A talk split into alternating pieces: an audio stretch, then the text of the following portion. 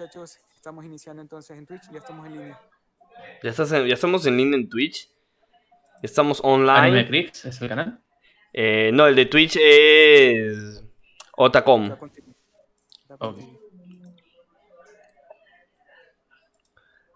A ver, déjame ver por acá, déjame ver por acá, déjame ver por acá.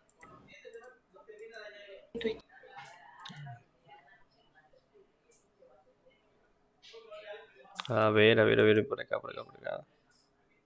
Enseñarle a ustedes. Y ya.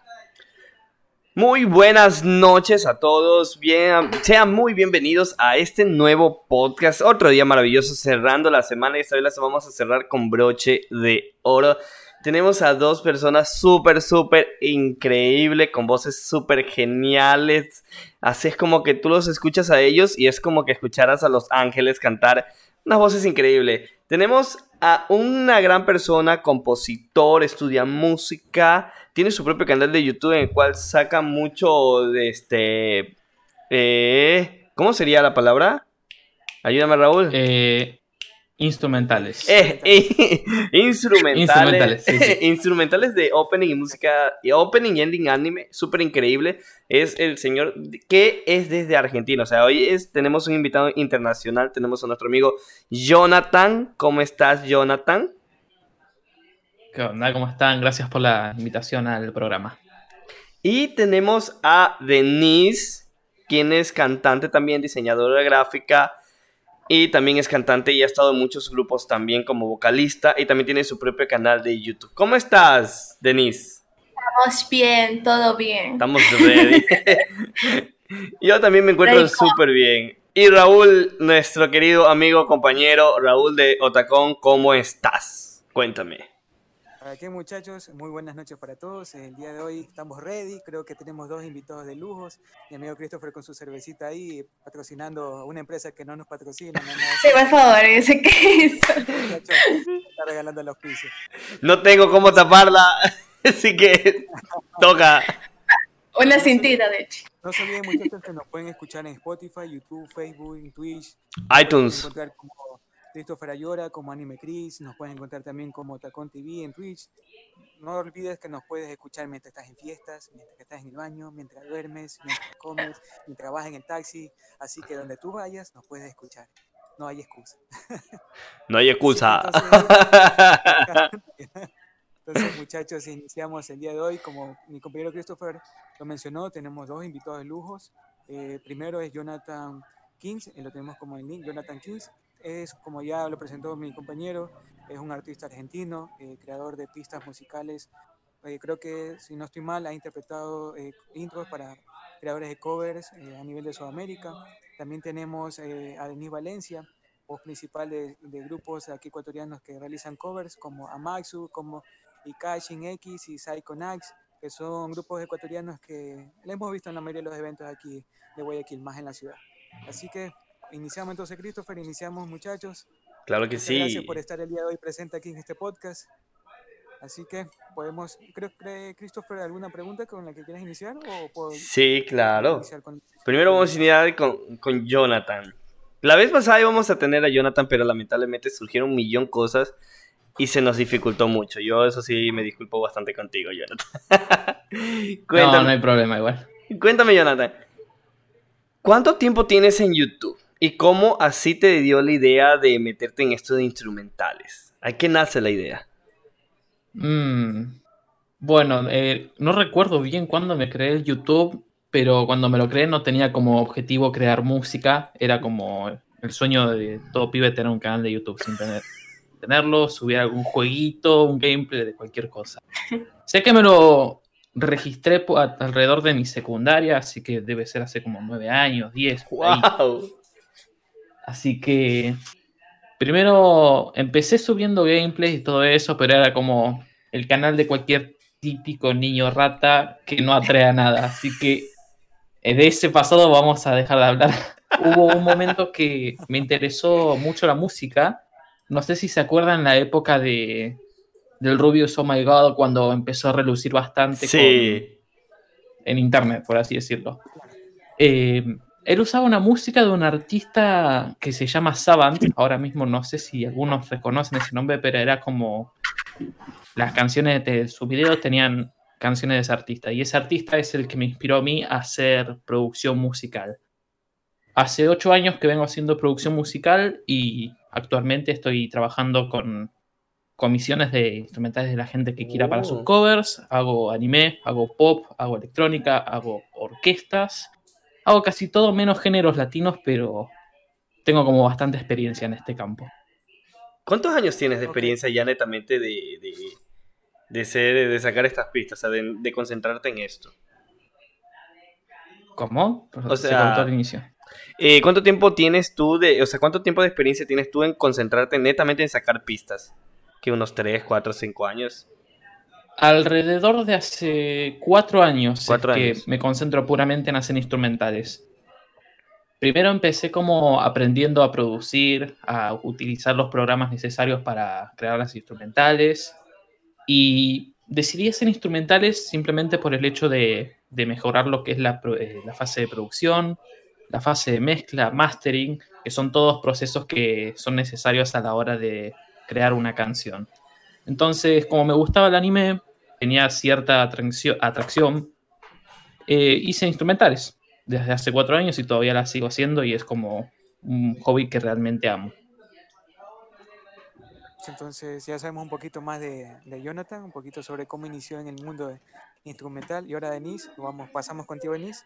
¿Cómo iniciaste en la música? ¿Cómo, eh, cuéntanos esa anécdota, cómo iniciaste, qué, qué te atrajo para saber que tú tenías do- dotes para la música. Para la Más- Sabemos que música. tú eres, te vas al canto. Tú, es el canto, así que cuéntanos, Denise.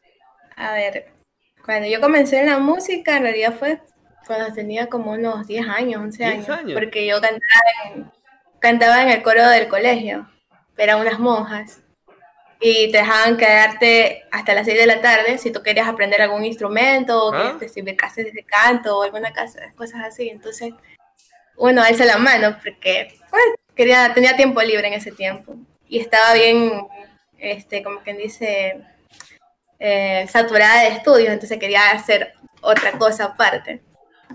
Eh, mi mamá siempre dijo que eso era mal, que estaba desperdiciando mi tiempo, pero como uno es necio, como dicen, uno es necio, entonces se puede decir que lo poco que he aprendido son de los profesores de música que he tenido. Y igual uno sigue aprendiendo, no es que estaba en un conservatorio ni nada, sino que ha sido empíricamente. O Y sea- eso, puede decir, Entonces, ¿iniciaste de qué edad nos mencionaste? perdón? desde los 10 años. Los De 10 10 años. años. ¿Cuántos Claro. años tienes? No, no, mejor no te pregunto tu edad. Yo no tengo nada en- con decirme edad, yo tengo 29 años, Ah, pero bien, Bien puesto los 29. 29 años. Yo, me- yo, yo me la imagino a ella que estaba así a los 7 años con un micrófono de juguete diciendo, cantando alguna canción de Paulina Rubio en ese tiempo. De. No, yo, cantaba, te cantaba era Ave, Ave María y esas o las cosas. de RBD. Recuerda que la muchacha estudió en un colegio. ¿eh? Colegio de monjas. ¿En qué No, colegio no estudiaste? creas. El colegio O'Neill. No, no, no, ahí no lo conozco. Y aquí por el sur, se puede decir. Es el colegio, se puede decir que aquí el sur es lo mejor, es católico. Ah, ya. Yo que sepa era el, el María Goretti, pero bueno. Ese, ese es más allácito. Pero sí, son, pero son aliados. Ese, Sí. el San Francisco, sí, María Goretti, y creo que es el otro. creo el que es Dante. Domingo de Guzmán. El Santo Ay. Domingo de Guzmán. Oh, ya. No, es que yo siento que, que... Espera, disculpa que te interrumpa. Ah, me trabé yo. Espero que te interrumpa, Robot. Eh, creo que todos comenzamos con ese gustito de, de, de querer cantar. O sea, yo siempre quise cantar, pero canto feo y horrible que mi madre me dice, ya cállate. pero creo A mí que... me lo dicen igual, ¿eh? Así que no, entonces me siento mejor. mandate nomás. Oye, Mamá, pero voy no a cantar. Ah, tengo un saludo, le mandan un saludo a Jonathan, eh, la señorita Lisette Ferrer desde Facebook. Vaya, vaya, el señor Jonathan King. Saludos. Ah, sí, sí, es una amiga. Belleza, qué bonito. el saludo. Sí, oye, ¿Cómo cierto. estás, Liz? Gracias por ver el stream. Aquí dice Charlie, cántate la de la Travelina. Oye, esa música de la Travelina sí que me tenía hinchado. Yo me la aprendí. La muñeca Travelina. Pinche muñeca. Bueno, para Jonathan creo que nadie sabe qué es la travelina. Acá ¿Tú sí sabes lo que es la travelina, No, Jonathan? no, pero imagino que es una canción cultural allá. No, ni madre. Mira, Era una no. A ver, a ver, ¿qué- ¿quién le da, quién le da la- el resumen a Jonathan? A ver. Vos, tú A mismo que- tú mismo Ya, yo. Mira, la muñeca Travelina fue una muñeca medio, este, fue bastante popular aquí en Ecuador. Era una pinche muñeca toda media rara, fea, normal, igual que otras. Lo único que esta muñequita te venía con una maleta de viaje, una maleta pendeja vendida en precios exageradamente caros.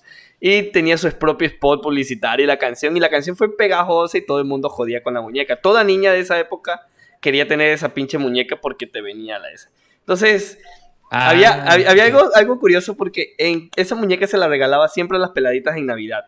Entonces tú ya veías tu nuevo, eh, en enero, ya cuando ya era la, ya iniciaba el otro año lectivo, veías un pocotón de peladas con la misma puta mochila de la travelina de aquí para allá.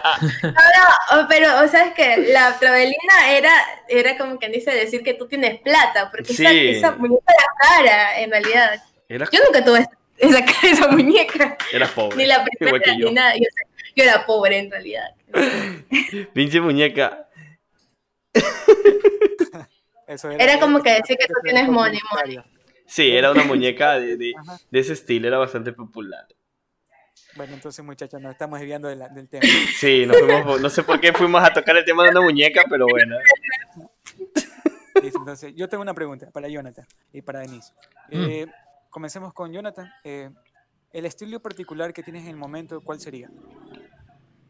Eh, hago de todo, no tengo un estilo particular, pero generalmente como las canciones de anime tiran al pop, sería J-pop, pop de Japón. Ok. Es, ¿a otra, ¿Alguna o- otra vez, alguna en, otro, en otra ocasión, perdón, has tenido en mente eh, incursionar en otro estilo musical, aparte que es el pop o, o el anime?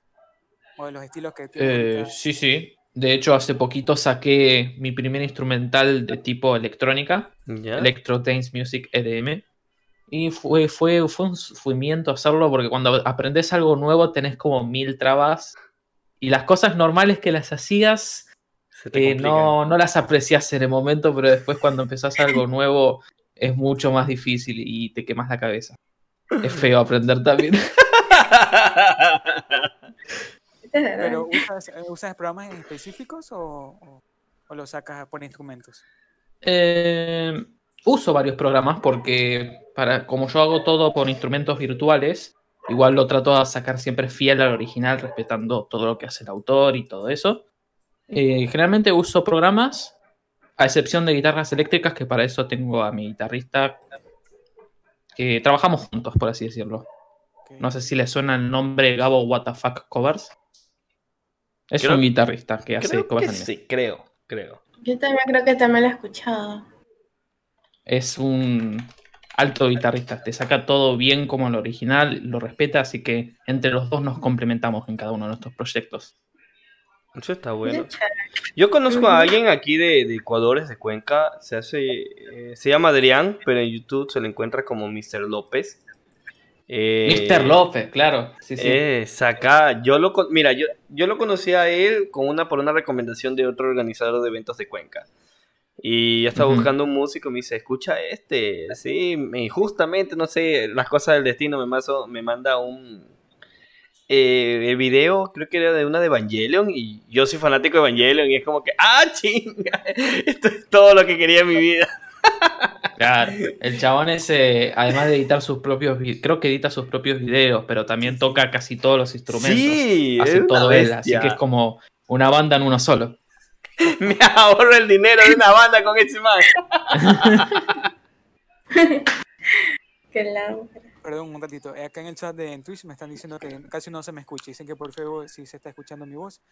Eh, Sí, les quería comentar desde el día de ayer, eh, parece que la plataforma de Twitch está teniendo problemas con las retransmisiones eh, de la parte de Sudamérica. Y porque yo estaba conectado de- viendo unos directos a las 3 de la mañana, como le conversaba acá a los muchachos antes de iniciar el podcast, eh, se les cayó prácticamente la, la plataforma de Twitch ciertos, eh, ciertos usuarios pudieron visualizar algunos streamers, pero no todos.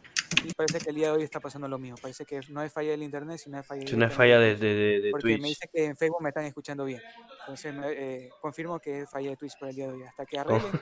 Confirmo que, que la culpa no es mía, la culpa es de Twitch. hay que decir eso, hay que decir eso. Y la culpa no es la mía. No está en este- Entonces, no, no, no. Hasta la coreo también. No, hay, es meterme en mucho problema y es que me hagan boicot y me denuncien, no sé. No, no, pero hay áreas en las cuales no quiero meterme por obvias razones. Aunque aquí no es tan fuerte ese tema, creo que ya en Argentina es, más fuerte, es más, más notorio. Este tema de, de- de las feministas. Ni idea, la verdad. Yo no veo la tele, así que no estoy enterado de nada de lo que pasa en mi país. Por dos, acá tengo también la lo mismo. Por dos y por tres, por cuatro, creo que está en Y Instagram. yo, yo pensé que era más en Argentina y en Chile. Si me entero de algo es por Twitter, es con las tendencias de Twitter, nada más. Así. Yo, cuando la, yo por la música, que siempre se ponen de moda esas músicas que sacan esas, esas chicas. Siempre que, siempre que sale una marcha o algo. una Es como que o sea, lo, que acá- lo que acaba de decir Denise me acaba de sacar de tono a mí. Es como que, ah, es que yo me entero de las cosas por la música. Me imagino que viene un mag así, toda la puerta. Señora, le vengo a contar las noticias. ¡Qué tiro! se le pone a cantar. Mira, Claro. eh, A- veces con la música alguno se entera de cosas, pues generalmente cuando algo se hace viral, lo primero que hacen algunos youtubers es hacer música con los memes. Entonces ahí se generan un montón de vistas y se conoce más esa situación. Lo que pasó con las feministas. Sí. Claro. Sí, sí, sí. Mira, por acá me preguntan a Jonathan, ¿cuál, eh, Lisette, no, me pregunta, ¿cuál ha sido el instrumental más difícil que has realizado? ¿Cuál es el que, y por qué? Ya, ¿por qué se te ha hecho más Uf. bien difícil y cuál es el más difícil? Eh, bueno, ya tengo el nombre de por sí. Eh, no sé si conocen la serie Shingeki no Kyojin. Sí. Sí. El de los titanes. Bueno, en una de las últimas temporadas, Link Horizon hizo por primera vez uno de los endings de la serie. Creo que era el primer ending de la Season 3. Y es un ending que era pura orquesta. Eh, tenía primeros violines, segundos violines, viola, cello, contrabajo, todos los instrumentos de bronce, metal, un montón de viento de madera como flauta. Tenía un montón de orquesta. Entonces yo como todavía estaba aprendiendo a hacer producción, creo que fue una de las primeras orquestas que hice y ese proyecto de instrumental, con la meta de hacerlo fiel, estuve alrededor de siete meses para trabajar en ese instrumental. No manches. Esos siete meses aprendiendo a, a entender cómo funciona un violín, la- el segundo violín, y todos los instrumentos de la orquesta que son alrededor de 20 o más. Y una vez terminada la producción, de sacar todas las notas, sacar la mezcla, de la mezcla al mastering, entonces en esos siete meses fue todo un, un infierno, porque al menos nueve horas producía por día y nueve horas constantes estudiando. Dios Así mío, qué, Esa qué- instrumental fue la que más trabajo tiene. qué pesado. Dios, bueno, Sí. vamos a darle reproducciones a ese video ahí para que sea recompensado eh, eh, ese esfuerzo. Pero, ¿sabes qué? Lo que me gusta es, es la dedicación a la cual has metido. En, en ese Mm. aspecto, o sea, o sea, la plena, o sea, fuera de joda y siendo sincero, darle tanto tiempo a algo es que realmente te tiene que gustar para, para hacer eso. O sea, yo he, Sí. te- he iniciado proyectos y los he dejado por pura hueva, por puro vago, así, porque ya no quiero saber nada y ahí lo voto. Y hay proyectos que sí, yo sí te entiendo que le he dedicado alma, sangre, lágrimas, puños, relaciones, se, se han terminado por culpa de esas cosas. Sí. que, que sí, a veces sí. Chuta, eso es increíble. Tú, Denise, ¿cuál es el proyecto que se te ha puesto más jodido? Mm, creo que cuando fue en el coro de la universidad que hicimos la misa ecuatoriana, ¿Ya? que ese día yo me acuerdo que estuvimos como, se puede decir, una semana encerradas ahí ensayando, día y noche, con frío y lágrimas. Nice. O sea, a veces la gente va y, y- y ve un poco personas cantando o, o alguien haciendo eso. O sea, mira, por ejemplo, si ustedes no me cuentan eso, yo te asumo que no debe ser tan difícil. O sea, yo en mi ignorancia. Pero ahorita que me dice, yo es miércoles. Y una pregunta para ambos. ¿Cuál es Mm. el soundtrack de anime que más les ha gustado? ¿O cuál es el que más se han apasionado? A mí en lo personal me gusta y yo amo esta música que es el soundtrack de El viaje de Chihiro. Que es el que a mí más me, me encanta, me am, lo amo, o sea, soy un fanático de ese de ahí. ¿Cuál sería el suyo? A Eh, mí ¿querés el decir vos primero, Midori? Sí, el soundtrack de Inuyasha me encanta porque es instrumentos en sí japoneses y eso es algo que te causa tensión, ansiedad lo que tú escuchas en toda la serie, hasta en las partes de las batallas y todo. Entonces creo que ese sería mi, ya sabes que es mi anime favorito. Creo que todo el mundo ya lo sabe, creo. Te amo, Mm. Inuyasha. Mira, el, el nombre del instrumental que a mí me encanta es eh, Itsumo Nando Demo. No sé si estoy pronunciándolo bien, me disculparán. Itsumo Nando Demo. Eh, ¿Sí? ese que más me encanta a mí es, o sea, es, no sé, es como que yo lo escucho y me da una, una, no sé, un sentimiento que no te lo puedo explicar así nomás. Ahorita- hasta ahorita estoy como que tartamudeando para poder decirlo, pero es que me encanta bastante y me pega. Y siento, y bueno, casi todo. Ese otro también que es el de una canción de la ova de Violet Evergarden, no sé si ustedes vieron, de la ova, la Ah. que salió, la que, La sí, la que es una obra de teatro. No la última, Ah, no, sí. la que la No, anterior la anterior, la anterior fue, sí, sí. Sí, la que es una obra de teatro, la canción y toda la música me encanta, así es. Me fascina. Y la de, eh, también la de este director de Makoto Shinkai, lo que es eh, todo el soundtrack de 5 centímetros por segundo, una cadena de historias cortas. Y la de Kimi no Nawa Your Name, que me Name, sí. encantó.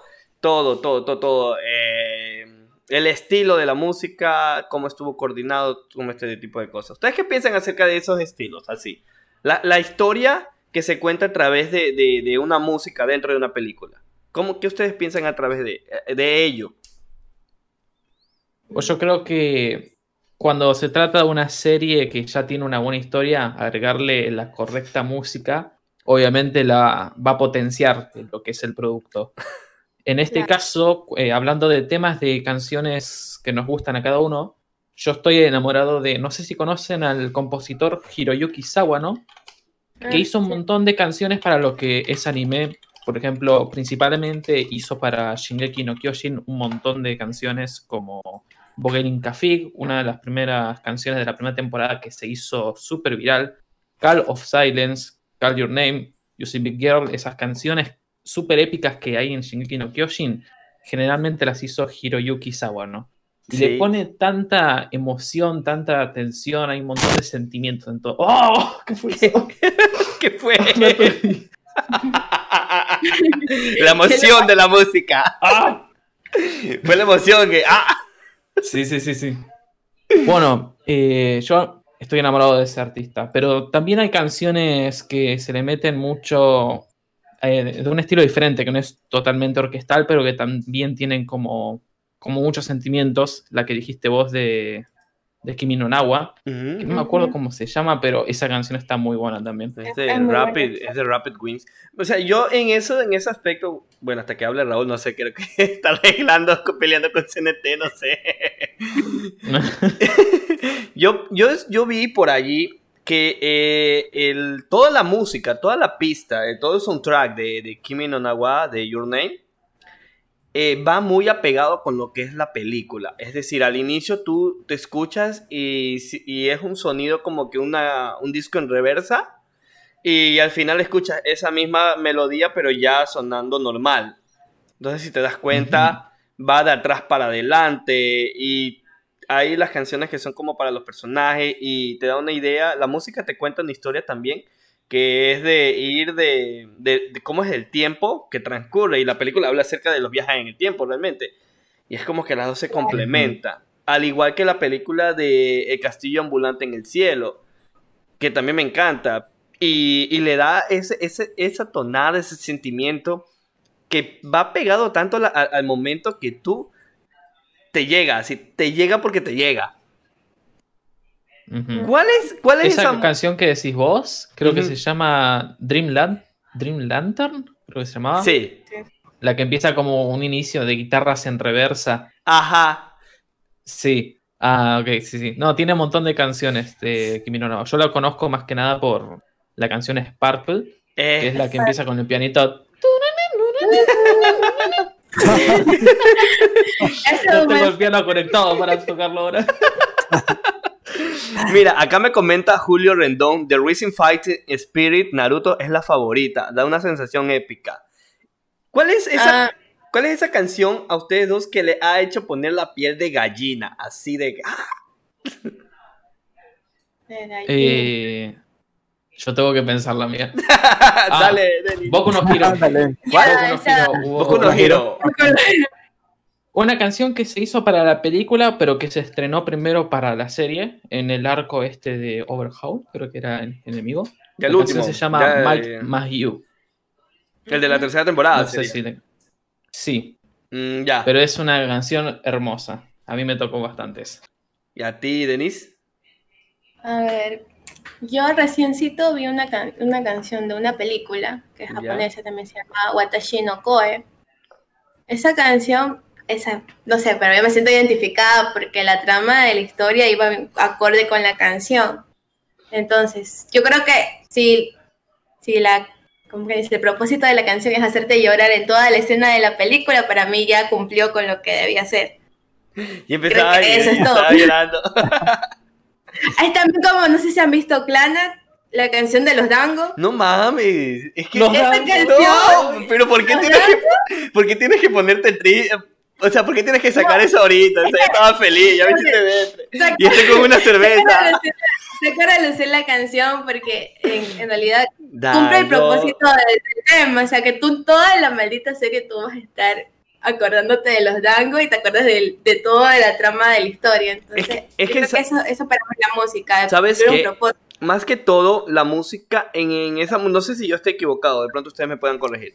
Pero creo que la música o es un track de esa parte estuvo acompañada a un momento súper triste. O sea, al, al man se le muere la, la hija o la esposa y luego muere la hija. Sí, es verdad, me equivoco. Sí, Ya. está bien. No sé, no vi la serie. Y te ponen esa música. Spoiler, dime. Spoiler, el muchacho. Pero hubieras dicho, no.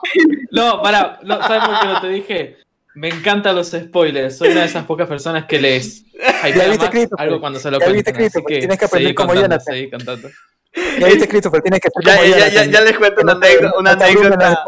Una ya, les cuento, ya les cuento una anécdota que me pasó con Raúl en referente a los spoilers. Ya, ya les cuento. Hace- Entonces, mira, entonces yo creo que cuando la música se relacionó con este momento muy triste, en tu mente, psicológicamente, lo asociaste con algo triste.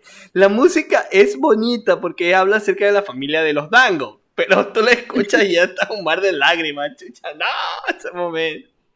Mm. Es como la película de el- este, La tumba de las luciérnagas, te produce ese mismo Oh, sí, efecto. sí, sí. Claro. Yo sí digo que eh, cada, cada artista tiene su estilo. Y para cada estilo tienen que sacar una canción, eh, tienen que ir dirigido a la, a la película donde se están situando. Y digamos, ese tipo de películas que son más sentimen- eh, sentimentales o de que causan una emoción alta, de ley tienen que poner un, un estilo musical de cómo se ve, cómo se ha presentado hasta la actualidad. Claro. Y de referente Claro, a eso, yo quisiera preguntarles a ustedes, un artista que, se, que los motive a ustedes o que ustedes eh, sean, que lo vean como una referencia para su estilo musical, ¿cuál sería? Mm. Un artista que lo usen como referencia musical, que, que ustedes estén orientando su estilo musical a ese artista, puede ser. Mm, yo no tengo uno en específico porque cuando yo trabajo con las instrumentales, la, la pista de referencia que tengo siempre va a ser similar al original. Ok, Así que para un solo artista yo no tengo, hago siempre lo que hace el autor, el creador de la canción. ok. No ¿Y tengo vos, como un eh? timbre propio. Mm. Ok, ¿y Denise? A ver, cuando inicié a cantar lo que es música japonesa, me gustaba mucho el estilo de Ai Otsuka, que no Ok. es una artista muy conocida en- porque no es que cante anime, pero yo la escuché, me acuerdo porque por casualidad estaba buscando instrumental de música japonesa y me salió. Entonces, Ya. ella tiene un estilo, como te digo, tipo así balada, tranquilo, que creo que ese es el estilo como que, que más me, me llevo. Y ahí al fuerte el rock, No, es- los dos definidos así. Ok, entonces, con eso en mente, eh, a futuro, sé que ya nos contaron eh, sobre los proyectos que están realizando, sobre, serían sobre los estilos que están realizando en la actualidad. Eh, eh, Jonathan es sobre instrumentos de J-Pop y de, y de electrónica, si no, si no estoy mal, ¿verdad? Denise Sí, está con, eso. claro, Denise es, es ori- está orientada a su estilo musical en la actualidad, porque ha participado en ciertas agrupaciones de anime acá en Ecuador, al J-Pop también, si no estoy mal, ¿verdad? Sí, J-Pop y J-Rock. dos Ok, en su futuro, en un futuro, no muy lejano puede ser, ¿cuál sería el estilo que ustedes llegar, quisieran tener? O quisieran llegar, ¿a qué estilo quisieran llegar? ¿Qué estilo musical sería? Refiriéndome a eso. Porque yo sé que todo en un momento va, te- va a llegar a aburrir. Va, digamos, Sí. si yo estoy, yo estoy dedicado a la electrónica, va a llegar un tiempo que me va a aburrir. Pero yo sé que voy a tener, voy a ir avanzando. En un futuro, ¿cuál sería ese avance para ustedes? Yo ahora estoy empezando a amigarme un poco más con lo que es el K-pop. Después de esta última canción que sacó hace poquito BTS Dynamite, tengo como objetivo en un futuro poder producir canciones de ese estilo y también cantarlas. Así que Genial, esa es una meta por el momento. Ok. ¿Y Denise? Bueno, ahorita estamos haciendo un proyecto de una nueva banda, entonces el, queremos tratar de sacar lo más posible el estilo japonés, pero con canciones hechas por nosotros mismos. Entonces ese, ese creo que es la meta este año, de sacar las Ok. letras y sacar la música. Eso, eso me parece, eso me parece súper interesante porque no lo he visto aquí. Bueno, en Ecuador no lo he visto, o sea. Ese, ese, ese es el, el propósito en realidad, porque ya estar sacando covers, o sea, sí es chévere porque al gru- a, la- a la gente le gusta, pero, Pero- uno a veces quiere sentirse identificado con la música que hace. Claro, pero ya no sería J-pop de ese estilo. Eh, según los chicos, es más orientado a J-pop y a J-rock. Es que no cosas. es J-pop, pues, porque J-pop quiere decir pop japonés. Ustedes decían No, no, yo digo que nos vamos a basar Pop ecuatoriano. pop. J-Pop ecuatoriano. Pero la cuestión es tratar de conseguir los estilos, o sea, digamos, Claro, claro. el, este Jonathan que sabe más de, de los estilos japoneses sabe que es muy diferente al americano, al europeo, al K-pop que también es otra cosa muy diferente todavía. Entonces tratar de, ajá, entonces tratar de coger lo mejor de, de, de eso y hacerlo algo chévere, como quien dice. Yo tengo una pregunta. Si una empresa los contrataría, ¿cuá- qué, ¿ustedes qué empresa les gustaría que los contrate para trabajar? En el, en el ejemplo de que yo represente esa empresa y les diga, ¿sabes qué? Quiero que tú cantes para mí o quiero que hagas un jingle. ¿Cuál sería y por qué? Creo que sería una di- discografía, te refieres, ¿verdad, Christopher? No, no, no, un jingle, o sea, para un comercial, o sea, un jingle para la Ah, marca. para la marca, o sea, algo que representa la marca por la eternidad hasta que se muere esa marca. O sea, ejemplo, eh, no sé si ustedes ven el, eh, tenían, eh, cuando llegaba la Navidad, había, eh, eh, aún hay ese jingle que es navideño para Coca-Cola. Ya, y eso Ah, aún co- sigue. Claro, ¿cuál de ustedes, cuál es la marca que a ustedes les Claro. gustaría que de pronto si yo soy esa marca, cuál sería? No, la pena Mm. que Pepsi o Coca-Cola, porque esas serían buenas opciones de comercial. Coca-Cola de por vida.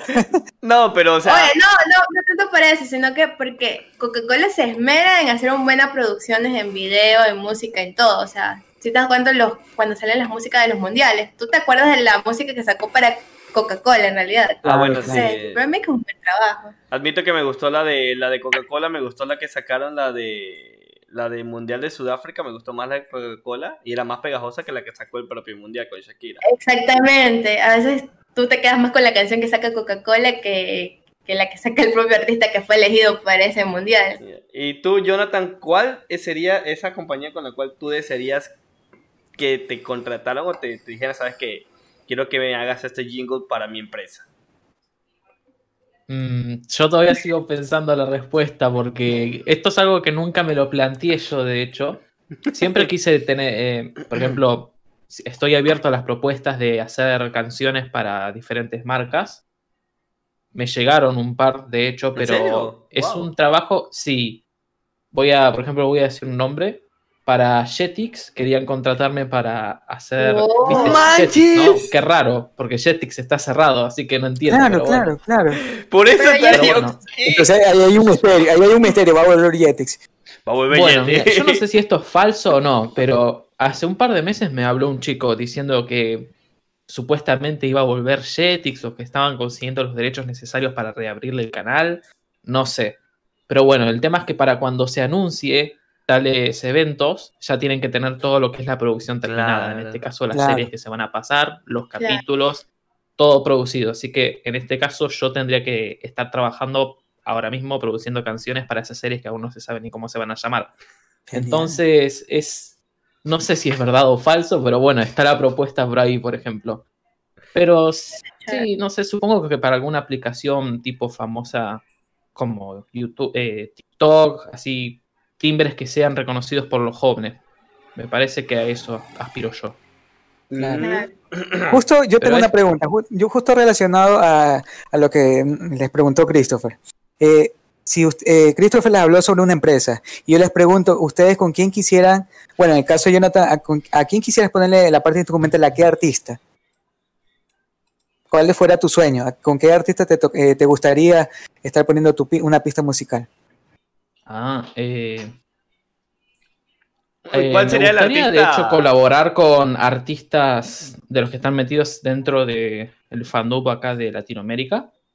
Hay gente bastante talentosa como, por ejemplo, lo es Bastián Cortés, como lo sí, es sí, sí. Hitomi Flor. Hay, hay cantantes que tienen bastante potencial acá en Latinoamérica. A mí, me, a mí, siendo sincero, me gustaría hacer como todo un grupo, como por ejemplo en BTS, que son ocho personas o más, no sé, no sé cuántas son. Disculpen si algún, ofendo a algún army, que no me tiren el canal por eso. 20 Pero army. La idea es eso, juntar un montón de gente que sea talentosa y sacar canciones juntos entre nosotros. Del, de genial. ley, ahorita hubieron 20 armies ofendidas. No sé. No, comento, comento algo que la vez pasada estamos hablando de BTS y se nos cayó a Christopher mi persona en el internet. Como 15 minutos tra- estábamos Sí. tratando y tratando de buscar conexión y no dábamos.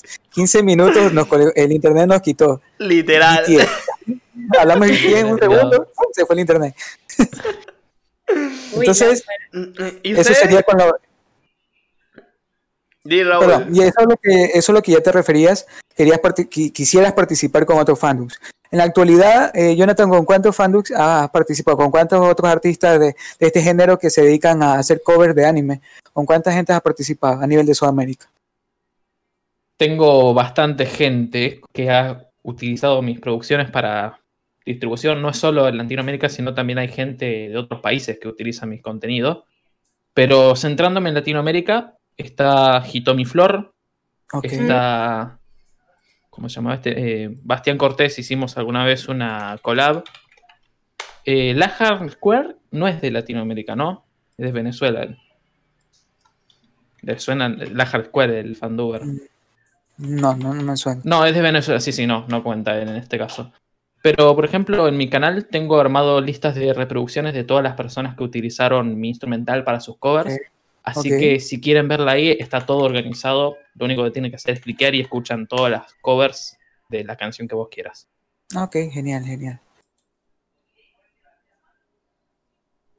Y Denise, eh, ¿con quién quisiera, con qué banda musical ecuatoriana o extranjera te gustaría participar? Sabes que eso no lo había pensado en realidad, pero sí está bien la propuesta que él dice, porque porque voy a querer participar con alguien famoso si puedo darle oportunidad a gente que en verdad sí tiene talento. Claro.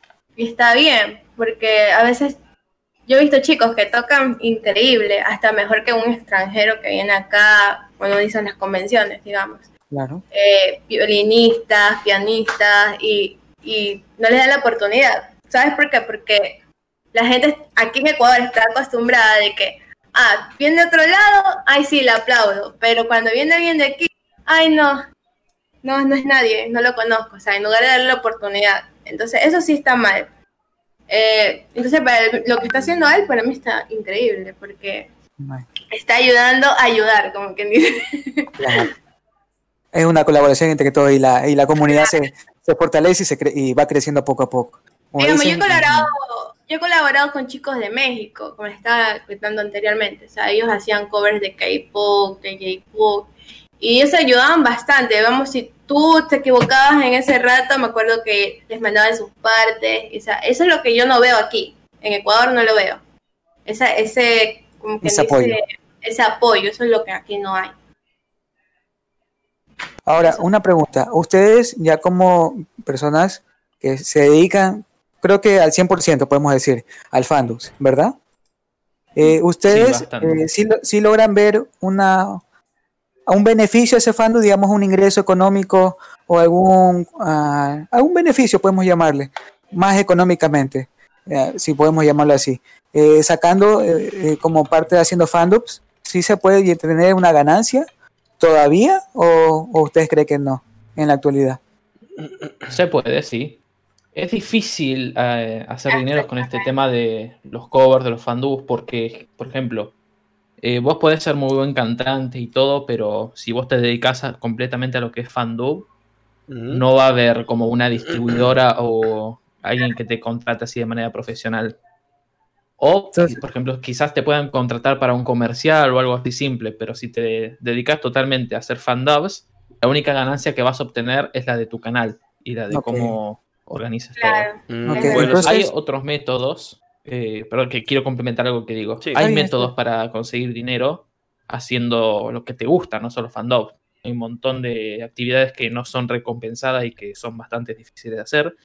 Hay, por ejemplo, distribuyendo las músicas, en mi caso yo distribuyo mi música a Spotify, iTunes, Deezer, pago una licencia mecánica que me da el derecho de hacerlo y esto se transforma en ganancias. Las views en Spotify son ganancias, las de YouTube son ganancias. También te puedes crear Patreon, te puedes crear páginas para recolección de dinero con un objetivo y si a la gente le interesa, te aporta, te apoya. Y se puede, se puede. Hay que ser creativo, pero se puede. Entonces, vos mencionas que eh, una persona que quiere iniciar en el fandom sí, sí, sí puede ver un futuro en la parte económica, sí puede generar una ganancia o puede lograr vivir del fandom. ¿Ustedes creían eso o no? Sí. Tiene se puede que tener. Hay un, creo que hay un porcentaje que se basa en 30% de creatividad del producto y el otro 70% es puramente negocio. Tenés que dominar esas dos para poder salir adelante, porque por más bueno que sea tu producto, si no te publicitas bien, no te va a conocer nadie. Me imagino. Ahora, eh, como ustedes ven que ustedes me están nos están indicando que sí puede haber una ganancia, yo sé que también eh, ustedes como fandoms les ha afectado el copyright si no estoy mal, ¿verdad? Eh, sé que el copyright, aparte de, visita, afecta en la parte económica, porque si no hay visitas, en YouTube no, hay, no, hay, no hay dinero, se puede, si podemos llamarlo así. ¿Ustedes cómo se han visto afectados del copyright? Eh, ustedes, que suben ustedes que suben contenido a las redes sociales, ¿cómo les ha afectado? Porque igual sea como sea, están haciendo un fandom de una canción de que un artista ya lo, lo tiene patentado, me imagino. ¿Cómo han, cómo han logrado sobrellevar esa, esa situación? Este, yo sé que hay dos problemas. El copyright, que, es el que te, censura de YouTube, que no te deja, que te bloquea los videos, y el copyright, que es el que te quita la monetización. O sea, todo lo que, las vistas o todo lo que gana el canal tuyo, se lo va a repartir a la persona que tiene los derechos. A la dueña que tiene los derechos. Que yo sepa así. Ajá. ¿Y Jonathan, cómo creerías que si afecta o no, está, o no va a afectar el copyright en la parte económica?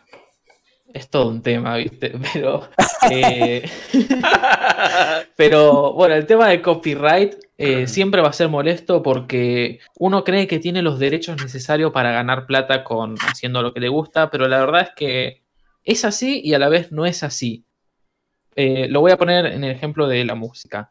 Yo hago un instrumental de Sword Art Online y como la registro, compro la licencia mecánica, que eso me da derechos de registrar la canción y subirlo a Spotify, gano dinero, gano dinero de ahí.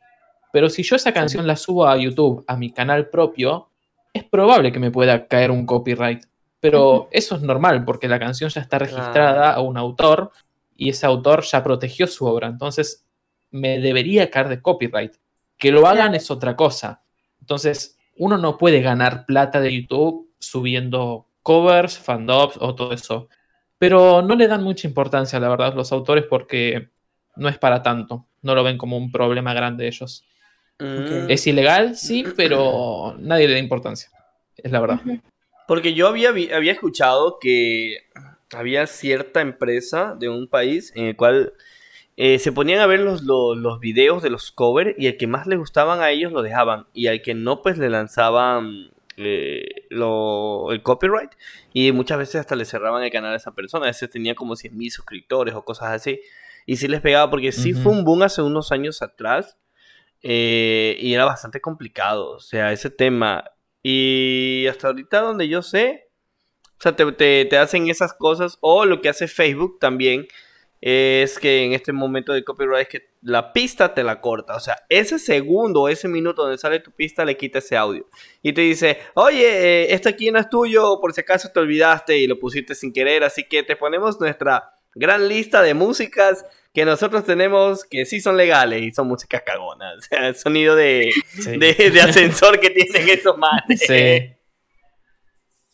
Bueno, hay, hay, hay canciones de ese tipo que las, us- las usan todavía los youtubers. Eh, hay un autor que no me acuerdo cómo se llama, pero. Por ejemplo, la- voy a cantar la melodía, a lo mejor te suena la canción. A ver. Ok. Eh,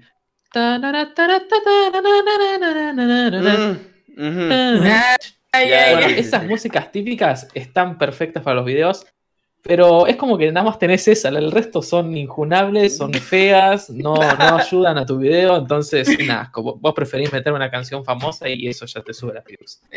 O- Sí, te mutean los videos, así que Oh, oh, peligroso. Me dicen que no se escucha. ¿En serio? Me dicen que no se escucha. Alguien que me confirme si nos escuchamos en Facebook. Mm, ujú. No, sí, sí nos escuchamos, güey.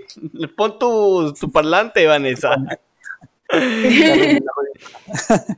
O a veces, oye, no- yo, a ver, yo admito que yo he puesto canciones en, en- en YouTube, por, pro- o sea, he hecho pruebas yo de video para subir si sube bien un video, cosas así, he hecho pruebas. Y yo a veces, para que no me moleste con cierta música que le quiero poner, le ha- la he adelantado para que suene un poco mucho más rápida y no me digan Claro, nada. Ese también es otro truco que a veces hacen. Sí. Sí, hay gente que manipula el audio para que no detecte el copyright, porque eso es un sistema automático. Sí. A menos que hagan una denuncia, que generalmente algunos lo hacen por trolear. por- no todas las denuncias son son verdaderas, algunas son automáticas y otras es por un odioso que odia tu contenido y te reporta porque un, sí. un- un típico hate. Eso sí es verdad. YouTube tiene una política de que si alguien denuncia tu video por porque el audio no te pertenece, entonces instantáneamente te cae el copyright. Y te dan un Pero eso es una obligación de YouTube, no es que no es que es verdad. Lo Mm. puedo, yo incluso puedo hacer que puedo tirar un video de algún canal si quiero y YouTube lo hace hasta que se diga lo contrario. Es así. O sea que realmente No. no le paran, o sea, ese es un problema, realmente muy grave, yo creo, porque cualquier persona Sí, puede coger no se y- puede arreglar. Y, y joderte y, y- y ahora pues y reclama yo que me dice que no se puede arreglar, está, está como bien, bien jodida la cosa, porque, o sea, yo subo mi- un video mío cantando y, viene un pendejo y me dice, no, es que tú, me, tú cantas muy feo, así que, y tú no puedes estar en, en, en YouTube, pa, me, me, me cambia el contenido y me fue la mierda. O sea, yo siento que ya ahí sí, yo siento que Facebook debería de, de- de cambiar las, las, las políticas que tiene en esos aspectos. Debería sí, Pero no lo hace. que no se puede. No es se difícil puede, eso. No, no, No creo quiere. que lo vaya a hacer. No, No, no sé si es creo. que no quieren. eh, Creo que es algo imposible porque para corroborar si la canción la hiciste vos, se tiene que hacer un proceso de investigación. Entonces, ese Mm. proceso de investigación toma días o semanas. Entonces, YouTube tiene que hacerlo rápido el cambio. Si lo denuncian, entonces rápidamente te bloquean la canción o te quitan los ingresos. Pero existe la opción de impugnación, que es para decir, no, no, tengo los derechos. Entonces, Mm, ahí le envías como la apelación a YouTube y ahí te lo revisan en un plazo de 30 días. Oh, ya, entonces tienes ese, como que ahí, tienes ese chance. Entonces puede ser un arma de doble filo, o sea, pueden que te, te vean Sí, y pueden que sí, no. sí, sí. Mm, Bueno, hay, sí no hay sabía. canales afectados por esto, ¿no? Eh, Sí. Creo que le pasó a Bastián Cortés esto y a Alan Rojas. No sé Mm, si le suenan los- esos sí, fandubers. a Alan Rojas sí, porque yo lo escuché a él con el con una canción con el cover de, de Kimi no Na wa, inclusivemente, que es uno de los que más me gusta. Bueno, él sufrió de repente, él subía videos, covers, no le caía copyright, todo perfecto. De un día para otro le cayeron los tres reclamos. Es, fue un pibito con multicuenta o varios pibitos con diferentes cuentas que reportaron Ah. los videos. Y como YouTube tiene que actuar rápido, entonces tiran los videos. Y como se comió tres strikes, le cerraron el canal. No, Y hasta que se resuelva todo eso, eh, le devolvieron el canal en el futuro, pero pasaron varios días o semanas, no me acuerdo cuánto tiempo pasó. Gana Pero madre. se hizo la investigación y se devolvió todo el contenido. No mames, o sea, chut- o sea, a mí me ha de doler la vida. O sea, que, que me Sí, es un cierre. golpe feo, es un golpe feo. Claro. Claro, uno lleva trabajando días, semanas, hasta años y cuando de la nada te cierran el- tu plataforma te quedas como, what the fuck, ¿qué va a pasar? No sabes Sí, qué va a así es fácil, vaya a se va reaccionar todo tu esfuerzo. Es verdad. da bronca, sí. Es verdad. Bueno, hablando de YouTube, eh, ah, ah, en tu caso, Jonathan, has visto que hay un youtuber, en- podemos decir, entre que tenga más de un millón de visitas, ha usado eh, una de tus canciones sin que te des cuenta. ¿Te ha tocado ver Sí. eso? Sí, sí, sí. ¿Nos puedes mencionar Eh, alguno? Alan Rojas, que tiene un cover subido de Shinzo Sasagi-yo, el opening de la tercera temporada de Shingeki no Kyojin. Creo que es su cover más famoso. Eh, me había hecho, me había pedido hacer la instrumental para él, yo se la hice y creo que ya llegó a los 2 millones de reproducciones. Genial. No estoy seguro. Pasa que no sé si le borraron el video por. Por- ah, por no. el- por- Acá está, acá está. Actualmente tiene 5.6 millones de visitas. ¡Wow! Tiene Genial. gente, sí, sí, sí. ¡Qué increíble! Tengo más canciones con Alan.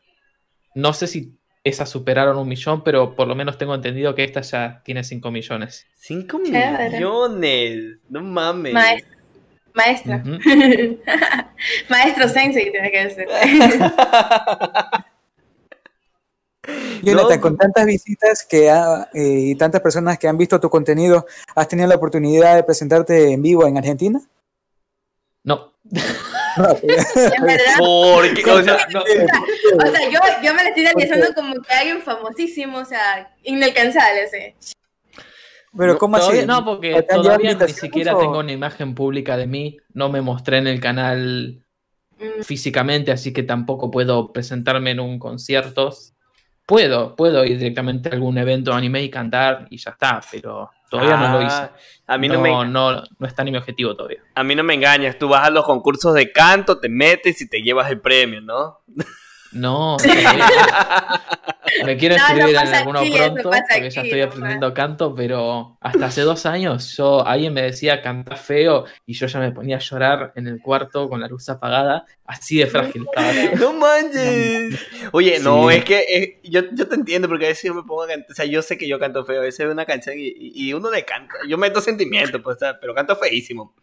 Y me dice, cállate, Mm. carajo, que cantas horrible. ¡Ah! Igual todavía a mí me lo dicen, ¿eh? no es porque cantas feo, es porque haces ruido nada más. Qué cruel es. eh. No Ah. mames. ¿De ¿Qué, qué, qué momento más sad es ese? Si uno está inspirado, Dios. Sí. Ya más Lo tarde peor es cuando estás practicando todo bien tranquilito en tu pieza. ¿Cuál es la en canción? un departamento, ¿no? Porque vivís con 30 vecinos. Entonces te pones a cantar y escuchás el golpe de la pared de 10 vecinos al mismo tiempo y. y Les cuento que eso no quería preguntarle. ¿Ustedes, ustedes cuando practican qué experiencia paranormales o anormales o no anormales han tenido cuando están ensayando? De su Bueno, vecino. ¿Qué han tenido? ¿Qué, qué se han presentado? ¿Qué se le ha de presentado?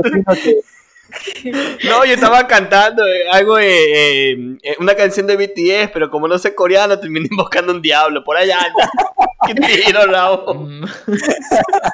No, no, no. Es que, pre- es que tú preguntas, ¿o qué se les ha presentado? broma, pero es que- No, es que pues, son de broma, son de broma. No, no. Eh, ¿Sí han tenido un problema eh, cuando están ensayando con algún vecino o algo? Yo no, ninguno. Problema no. Eh, eh, per- habla vos, porque siempre hablé yo. Ahora vos.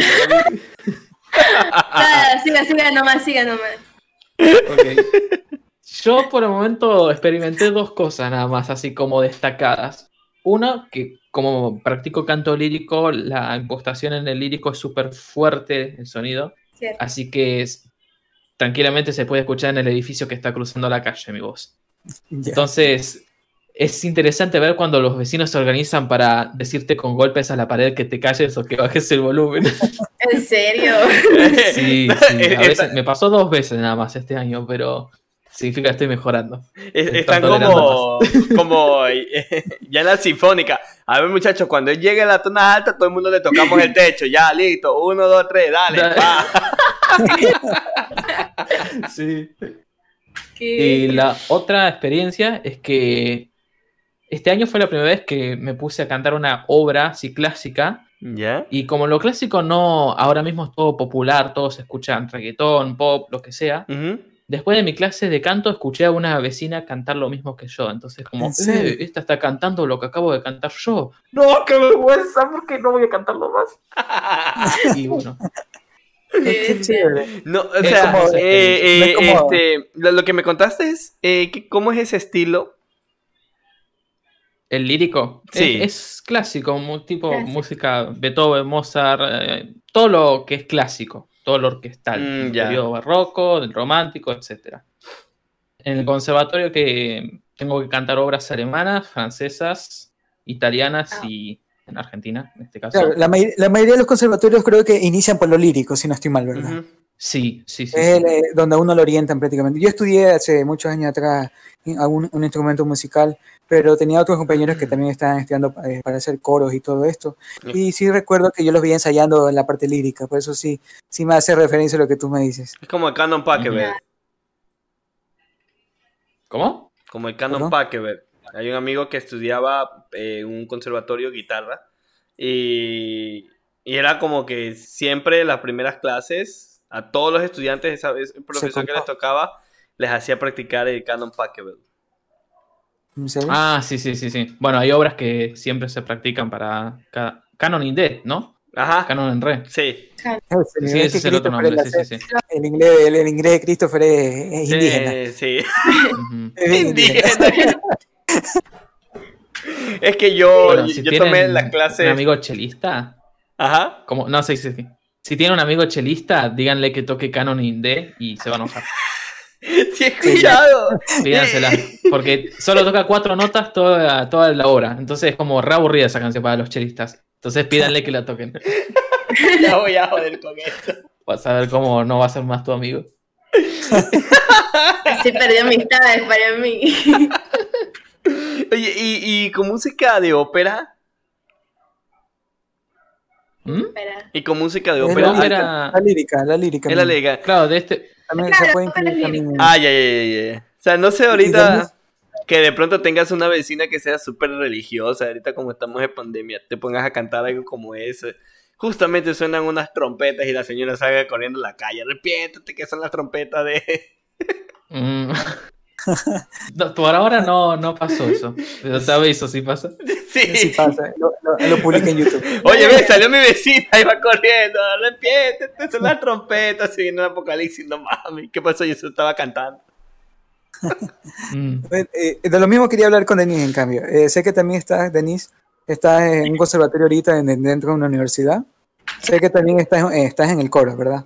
¿Nos puedes Sí. mencionar un poco más el estilo que estás practicando? Porque me imagino que también es lírico, ¿verdad? Claro, no, o sea, pensé que dependiendo qué tonalidad eres, digamos, yo soy soprano. No sé Ok. si Jonathan, Jonathan será barítono, no sé. Tenor. Eh, este enorme. Entonces, ya dependiendo de eso, te van ubicando y tú sabes qué parte te toca cantar. Además, yo tengo una fallísima porque como yo te estoy explicando, no soy de conservatorio, estaba aprendiendo recién partituras. Entonces, Ya. sí me se me hacía complicado porque siempre los que no sabemos partituras nos hacen bullying. ¿Sí? Y así. Confirmo. Sí, sí, que- no mames. No es mi caso, pero yo hice bullying. Sí, culero, oiga. Entonces, entonces, en ese sentido, uno trata de aprender, mejorar, entonces, sí, sí. sí, entonces. Eh, a mí también me pasó, es que eh, cuando fue la primera vez que, cuando ya hice la audición y todo, estaba en el primer ensayo, te quedan mirando así como que... Es una competencia eso, quién canta más alto y quién se le escucha... o sea, es, un, es, un, es, una, es un concierto ahí. Entonces, eso es para mí lo que nunca había visto. Una experiencia, una experiencia nueva. Esa Y experiencia. yo también. también la, una experiencia paranormal. Entonces, y si tú lo haces bien, te ganas enemigos. Y si tú lo haces mal, también te ganas enemigos. ¿En serio? Entonces, por todos los lados. Qué sencillo. Yo no me he enterado si tengo enemigos. No te metan en coro, muchachos. No se metan en coro lo que está en el chat. En coro es O sea, así, para- Gloria, ¿en serio? eh, ¿Esa es la experiencia? Ajá, para mí el coro es una, es una competencia en sí, porque cada quien quiere ser mejor que el otro. No. yo sé que, yo creo que en, en el coro que tú estás, Denise, ya creo que ya tiene un Qué ingreso, raro. ¿verdad? Y por eso es que yo creo que es la competencia. Por un ingreso, por, por, seguir en ese puesto, me imagino. Claro. que pasa es que también miran digamos, hay, hay chicos, me acuerdo que pasaba, que estaban estudiando y venían tarde a los ensayos. Creo que lo peor que puedes hacer es llegar tarde a un ensayo, porque ahí es como que ya te quedan, te pierden el ojo ya. Tú eres el que siempre llegas tarde, o el típico, el que siempre se hace la nota que no es y retrasa a los otros. Me acuerdo que Uf, Eh, Vamos no, muchachos, desde cero. De cero. Y, nadie, y nadie mira a Denise, que llegó tarde y cantó mal ahorita. Nadie la mire. ha pasado, porque creo que eso sería lo peor, porque yo- eso, eso para mí es como un silencio, es como que todo el mundo te está mirando, tú te equivocaste y todo el mundo te mira. Tú sientes que parece que mira así de te- reojo, como diciendo Ajá. humano inútil. ¿no? Ajá, sí, más o menos. Eres- basura aquí, sí. No sé qué haces aquí. No Y más. sí, me imagino, porque bueno, en el caso de Denise, yo la- eh, sé que está en un coro de una universidad y sé que ese, ese coro es bien competitivo. Y tengo entendido que si eh, no, no vas al ritmo que ellos, que el, el- el instructor quiere, eh, te votan. Eso sí tengo entendido. Adiós, no sirves. Adiós. Hay, hay tres No, sí. afuera que hacen lo que tú puedes hacer. Es Sí, verdad. sí. Y Aparte que ya es una universidad. Se Claro. supone que cuando entras a una universidad tienes que tener conocimiento si vas a entrar a un coro. Mm. Y Bueno, también así. este, el nivel también, porque cuando son las competencias internacionales y viene otro coro de otro país, entonces como quien dice, eh, tú tienes que ser el, digamos, tú eres el que estás aquí de sede, tienes que ser el mejor. ¿Por qué? Porque aquí estás haciendo la competencia, ¿sí me entiendes? Estás representando a Entonces, tu país. Claro, estás representando literal tu país, tu universidad. ¿Verdad? Sí que si no haces bien. ya. Mande. Denise, con el coro, con, con una pregunta, Denise, con el, con el coro que estás ahorita actualmente, ¿has tenido la oportunidad de salir del país? No, todavía no, por lo de la pandemia. Ah, ¿o cuál? Creo que ese sí lo- ¿Cómo voy a salir? Este, yo sé que, o sea, lo que pasa es que hay otro coro de chicas que son solo de chicas, que es como que dice el otro paso. Si tú eres excelente, tú puedes audicionar para el otro coro. Yo no, todavía no he hecho la audición por X, por tiempo, por trabajo, entonces sí me gustaría hacer la Ah, audición o sea, para hay poder niveles en los coro. coros. Claro, exactamente. Entonces, ese como quien dice es el que hace las competencias internacionales. Y vemos, esas chicas iban a ir a Cuba. Oh, Ya. genial. Pero, pero eh, ¿Y Jonathan, Jonathan, has tenido la oportunidad de salir o, o presentarte dentro de, de Argentina con el coro? No, no me uní todavía a coros, ni tampoco viajé a ningún lado porque ni siquiera terminé el ciclo básico, lo terminó este año recién. Oh, ya, ok. entonces a ti te Pero- falta. O sea, Mm. el ciclo básico son cuatro años, yo estoy en mi cuarto año yo, pero todavía no, no, no di ningún recital ni nada de eso. Estás, como quien dice, practica, eh, estás en clase ahorita. Claro, sí. Lo mío por ahora son clases individuales y el examen donde te miran todos los profes con ojos de diablo. Sí, sí, sí. Eso sí. Yo recuerdo, bueno, yo les puedo comentar, yo sé, yo, bueno, yo me, eh, desde mi infancia estudié violín, pero lastimosamente Oh, lindo. por, por problemas familiares y por cosas también personales, yo nunca terminé de estudiar. Me faltaron como tres años más para sacar la, el título de, de profe- eh, como profesional en violín. Y me recuerdo que cuando era la, la época de exámenes, no solo estaba el tutor que me daba las clases ahí presentes, sino estaban todos los tutores de violines de todos los años. Y prácticamente estabas tocándole a un jurado. Y, loco, no les miento, que solo con ver al profesor te daba miedo. Con ver, si, so- so- si solo con ver al profesor, imagínense el resto de tutores de, de todo, de todo ese conservatorio. Uno se olvidaba las notas, uno desafinaba completamente y al final ya veía que estaba reprobando el año. O sea, Eso es, era lo único que le esperaba. es- Pero es- que, cosas- es que también, o sea, la presión que te ejercen los profesores al estar allí te afecta bastante. Y peor que sea, o sea, de por sí con ustedes que me están contando que, que todo el tema es bastante como que muy heavy. Y es como una, una guerra interna que se llevan allí. o- Sí, sí, puedo decir que sí. Es que recuerden que la parte eh, musical siempre es un área bien competitiva. Es un área Demasiado. que si uno se especializa bien en, un- eh, en algo, puede ser que eh, tenga, lo puede, puede verse esa área como un negocio futuro. Digamos, tengo compañeros que eh, de mi promoción anteriores que estudiaron violín, ahorita son profesores y han tocado con, con artistas ecuatorianos. Tengo un amigo que eh, eh, es guitarrista, eh, fue compañero mío del colegio, aparte del conservatorio, y ella to- él toca eh, la guitarra para Miguel La Cesa, ya ¿En a nivel serio? profesional. ¿Sí? Ella es un pana mío, es Marcel Ferrer. Él ya toca profesionalmente para Mirela. Y él se fue a Chile, a esto de la Viña del Mar, Viña del Mar si no creo, creo que es. ¿verdad? Y ganó una gaviota con Mirella la ¿En última serio? vez. Y él estuvo, Wow. él, él estuvo presentándose ahí como guitarrista. Sí, es un barbudo, es un pana, un flaquito Sí, sí. barbudo. Para que él, él fue pana mío de, de la Ellos salieron escuela con y- ella. y del conservatorio, y- claro. Y él todavía sigue siendo eh, eh, el- uno de los, una de las personas que siguen tocando con Mirela. Pero él, él comenzó en un conservatorio y se, y se graduó en un conservatorio. Y por eso yo digo, yo creo que eh, cuando uno estudia en un conservatorio es una, un área bien competitiva lo que uno está estudiando, porque uno no sabe qué le, qué, qué le puede parar a un futuro. Como, como el caso de mi amigo, que ya está tocando y ganando profesionalmente. Mm. O sea, Sí, ¿sabes es lindo ya trabajar de joven, de lo que sabes hacer. sí, Claro. Yo eso, si tuviera eso es- que hubiera deseado aprender canto desde muy joven. yo también. tipo, sos joven y, y sos algo, entonces no te no querés suicidarte por el momento. Pero si sos adulto y recién terminaste de especializarte en algo, entonces no sé. Yo, yo, soy, yo, soy, yo soy sincero. Yo, eh, si, eh, si ustedes, eh, si mis padres me hubieran puesto a estudiar violín ya un poquito de adolescencia, yo creo que le hubiera puesto más empeño a lo que, como en la, en la etapa que yo pasé estudiando violín. Porque uno como infante no, no piensa eh, en que puede tener un futuro tocando violín o puede tener un futuro cantando. y cosas así. Tiene otras ideas, mal, un- yo lo cogía como un hobby. Creo que también, porque fue parte también descuido mío, como le digo, parte personal y parte de unos inconvenientes que tuvimos acá en- con la familia, yo no seguí estudiando. Pero yo creo que si en la actualidad yo si, eh, me pusiera a estudiar violín, yo les pusiera bastante empeño actualmente. Y quién sabe que puede sacar algún provecho en la parte profesional, quién sabe.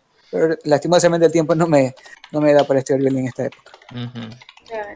Yo cuando Pues, era más joven, o sea, yo cuando, a ver, espérate, aún soy joven por si acaso.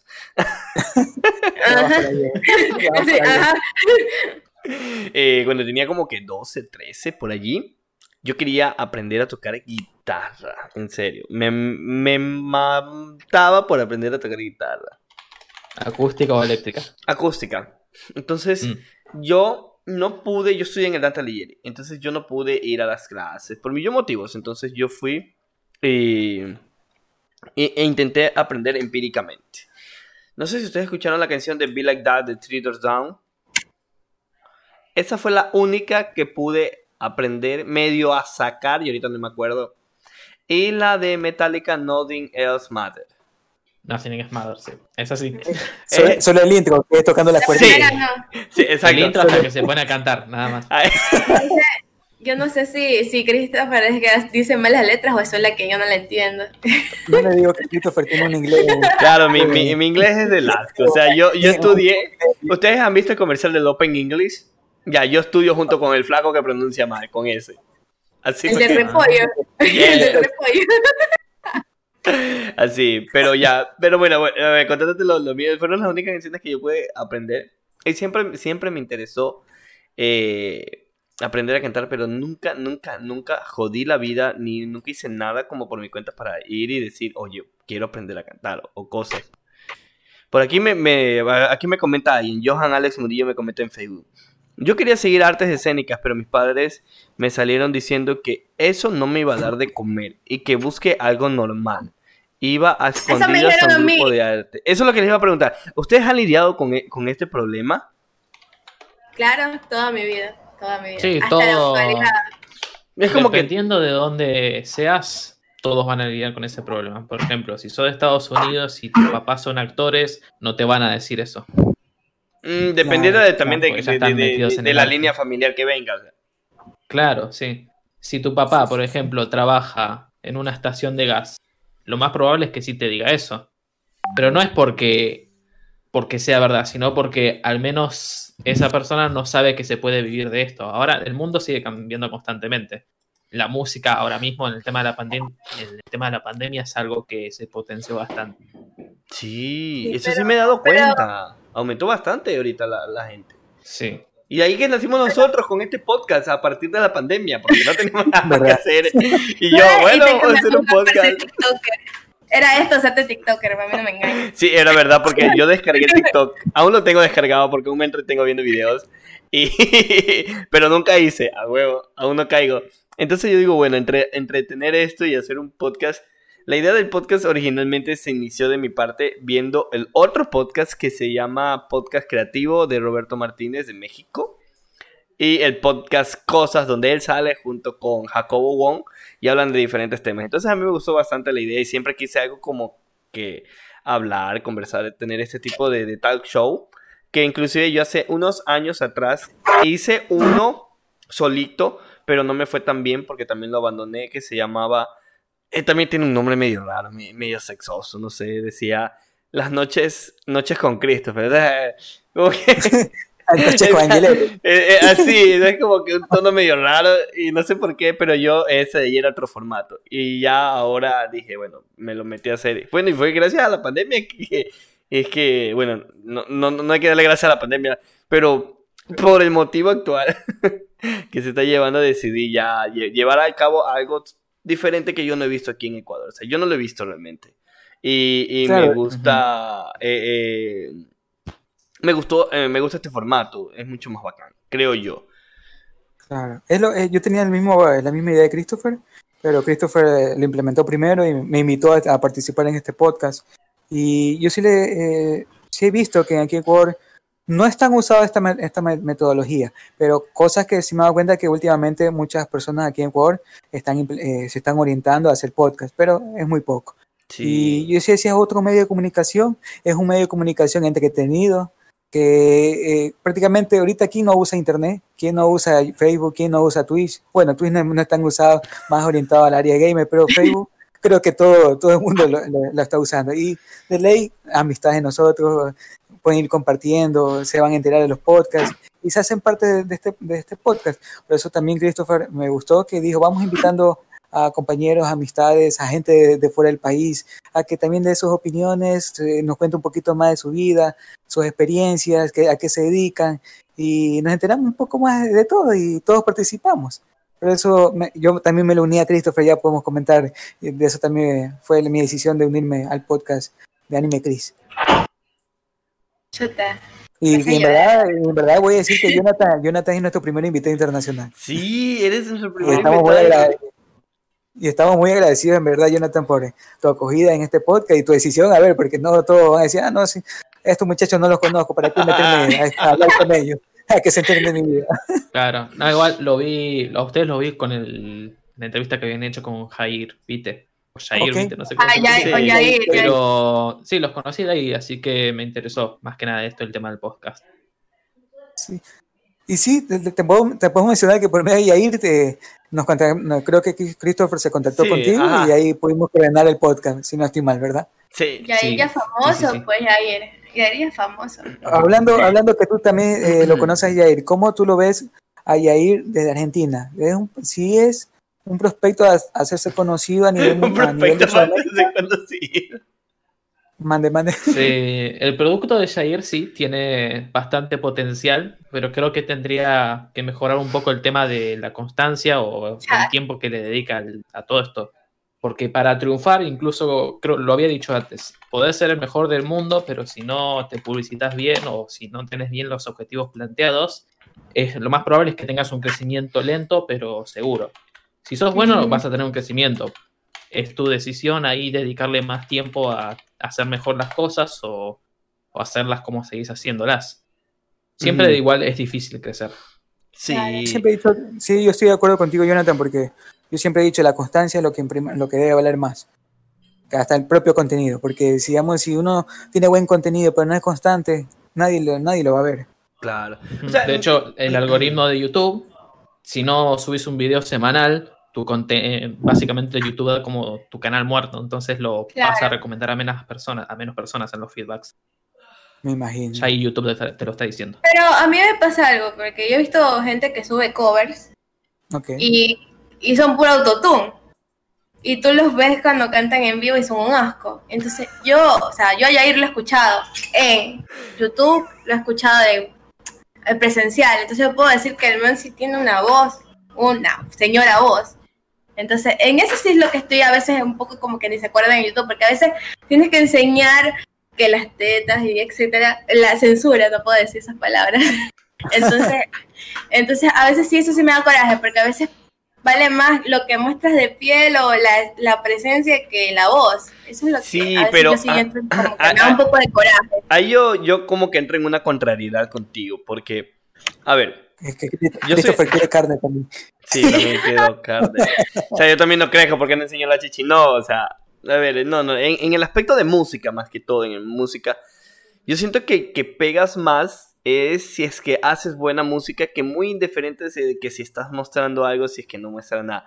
Por ejemplo, en el tema de los covers, yo he visto muchas personas que sacan temas de animes que a, a ellos les, les gusta, que son de pronto cosas que no es muy conocido o de pronto porque se les hizo muy fácil hacerlo y querían tener un contenido para este fin de semana. A veces como que he visto algunos chicos que hacen cover y yo tengo esa como que esa impresión.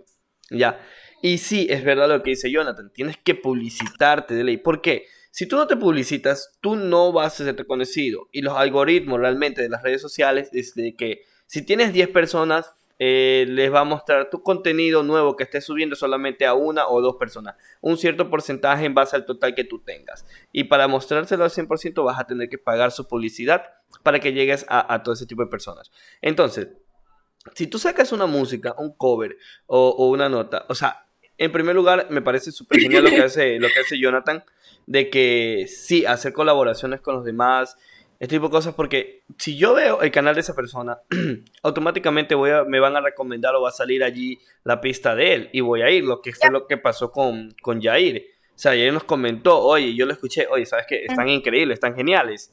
Entonces, si tú no te buscas eso, tú se te va a hacer mucho más difícil el crecer. Ahora, no, pero eso ya es otra cosa diferente. Sí, de lo que espera. estoy diciendo. Mira, y, y de allí, si es que vas y sacas una música, o sea, puedes estar toda tapada, pero si, si, si sacas una música que pega, una música de, de ejemplo, tocando el tema de los anime, de cover de anime, si tocas una, una cover que, qué sé yo, que está bastante en auge, Boku no Hero, casi digo Boku no Pico, maldita sea, se me confunden esas dos cosas. Dios. Y, por ejemplo, Evangelion, cosas así que te llaman mucho la atención, eh, Full Metal Alchemist, eh, cosas así. O sea, de ley vas a, la gente, y si está muy bien hecho, muy, muy chévere, vas a crecer de, de, de una manera muy bacán. Pero si de pronto he visto chicos que dicen, no, es que voy a sacar el tema de un anime, yo digo, ay, ¿cuál es ese? O sea, es un anime que ni él lo ha visto, que por ahí pocas personas es otra cosa conocen. diferente, pues. No, pero todo es que todo va ligado con una cosa. Porque si hablamos de darnos a conocer desde el punto de vista de, de marketing y entretenimiento, la gente siempre va a ver cosas que le llamen ese tipo, de- te llamen mucho la atención. Y ahí es donde aprovechan, que es lo que tú dijiste, que hay chicas que, que, que muestran unas chichis. Y sí, la chichi es el enganche, es el enganche visual, ya. Pero Ah, de- las típicas streamers de Facebook. eh, de- Ajá. Ah, sí. es como que vamos a hacer el. eh, espera. Aguanta, ¿qué me puedo poner? Ah, sí. Bueno, vamos a hacer el, eh, eh, el streaming hoy día de, de un juego que nunca he jugado en mi vida. Y el streaming dura tres horas y dos horas y media se dedica a hacer cinco cobrados. Y el resto de la hora se demora solamente en iniciando el juego y medio juega la matan como cuatro veces y ahí quedó. Bueno chicos, terminamos el directo, nos vemos mañana. No se olviden donarme estrellas si quieren verme acá. Mínimo de estrellas mil. Por Sí, hay contenido, sí, hay. Sí. Hay gente que apoya ese contenido, entonces le sirve a, la- a las personas. Claro, es que también Bueno. mientras, mientras haya consumidores de un contenido siempre va a haber ese contenido. O sea, de ley. Hay O porque sea, hay de calidad, calidad que es lo que hablo yo. Claro, Calidad de voz. es que De- sí. No, no te está hablando de que si, o sea, ya, si muestras la chicha aunque sea chuta, no te metas el pilo de autotune en la, en la pista, Es que o, por e- ¿sí me entiendes? Es que por eso te digo, o sea, el, el enganche de ellos, de ellas, de esas personas, no es la calidad eh, o el tipo de, de, de, de, de qué tan bueno sea, sino es que el enganche de ellos es mostrar algo de su cuerpo que es, es el enganche. Porque es muy diferente a que tú vas a ver un, un video de YouTube de alguna... Hay una chica, una, una chica delgadita que, es, que hace covers, no me acuerdo bien el nombre, pero hace covers realmente increíble y ella no es que te muestra nada, ella sencillamente es la voz y saca covers de, de, de series súper interesantes que a mí me han gustado. Ve, ahorita me acaban de donar 10 estrellas, Johan Alex Murillo me dice para un zinc y me toca hacer el zinc, carajo.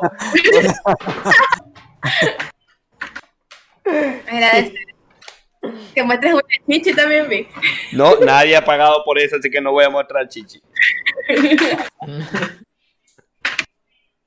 Claro, pues si apoyas eso tienes que mostrar también. Pues, si No, no, no, no, no, yo no estoy diciendo que lo apoyo, o sea, yo no digo que apoyo ese tipo de contenido. A mí, antes a mí no me gusta. A mí me gusta ver contenido de calidad. Por ejemplo, a mí me gusta el contenido que saca Jonathan porque es contenido muy bueno, realmente. Es un instrumental y me encanta disfrutarlo. O sea, me puedo ver el video, puedo poner toda la lista de reproducción de él y la voy a ver. Puedo ver tu lista también, este, Denise. Pero yo, yo en lo particular, yo no te voy a ver el contenido de una chica donde canta horrible, utiliza, utiliza puro autotune y solamente me saca, me saca, me saca algo eh, demasiado falso. Claro, depende de, de cómo atrapó a ese, a ese fan. Sí. Yo he visto casos. Eh, Fandu, he visto Ahí está, el zinc No para, para no Alex. se y no importa, igual ahí está el zinc. Y no, no, me donaron ahorita 15 estrellas más para que, para una chichi. Para Mierda, me toca, no voy a mostrar la chichi. A Una chichi. Hola, nena maldición, ¿cómo estás? En verdad, te pusiste nena maldición. Bueno, entonces, volviendo al tema, eh, evitando el tema de la chichi que que nena muestre. maldición.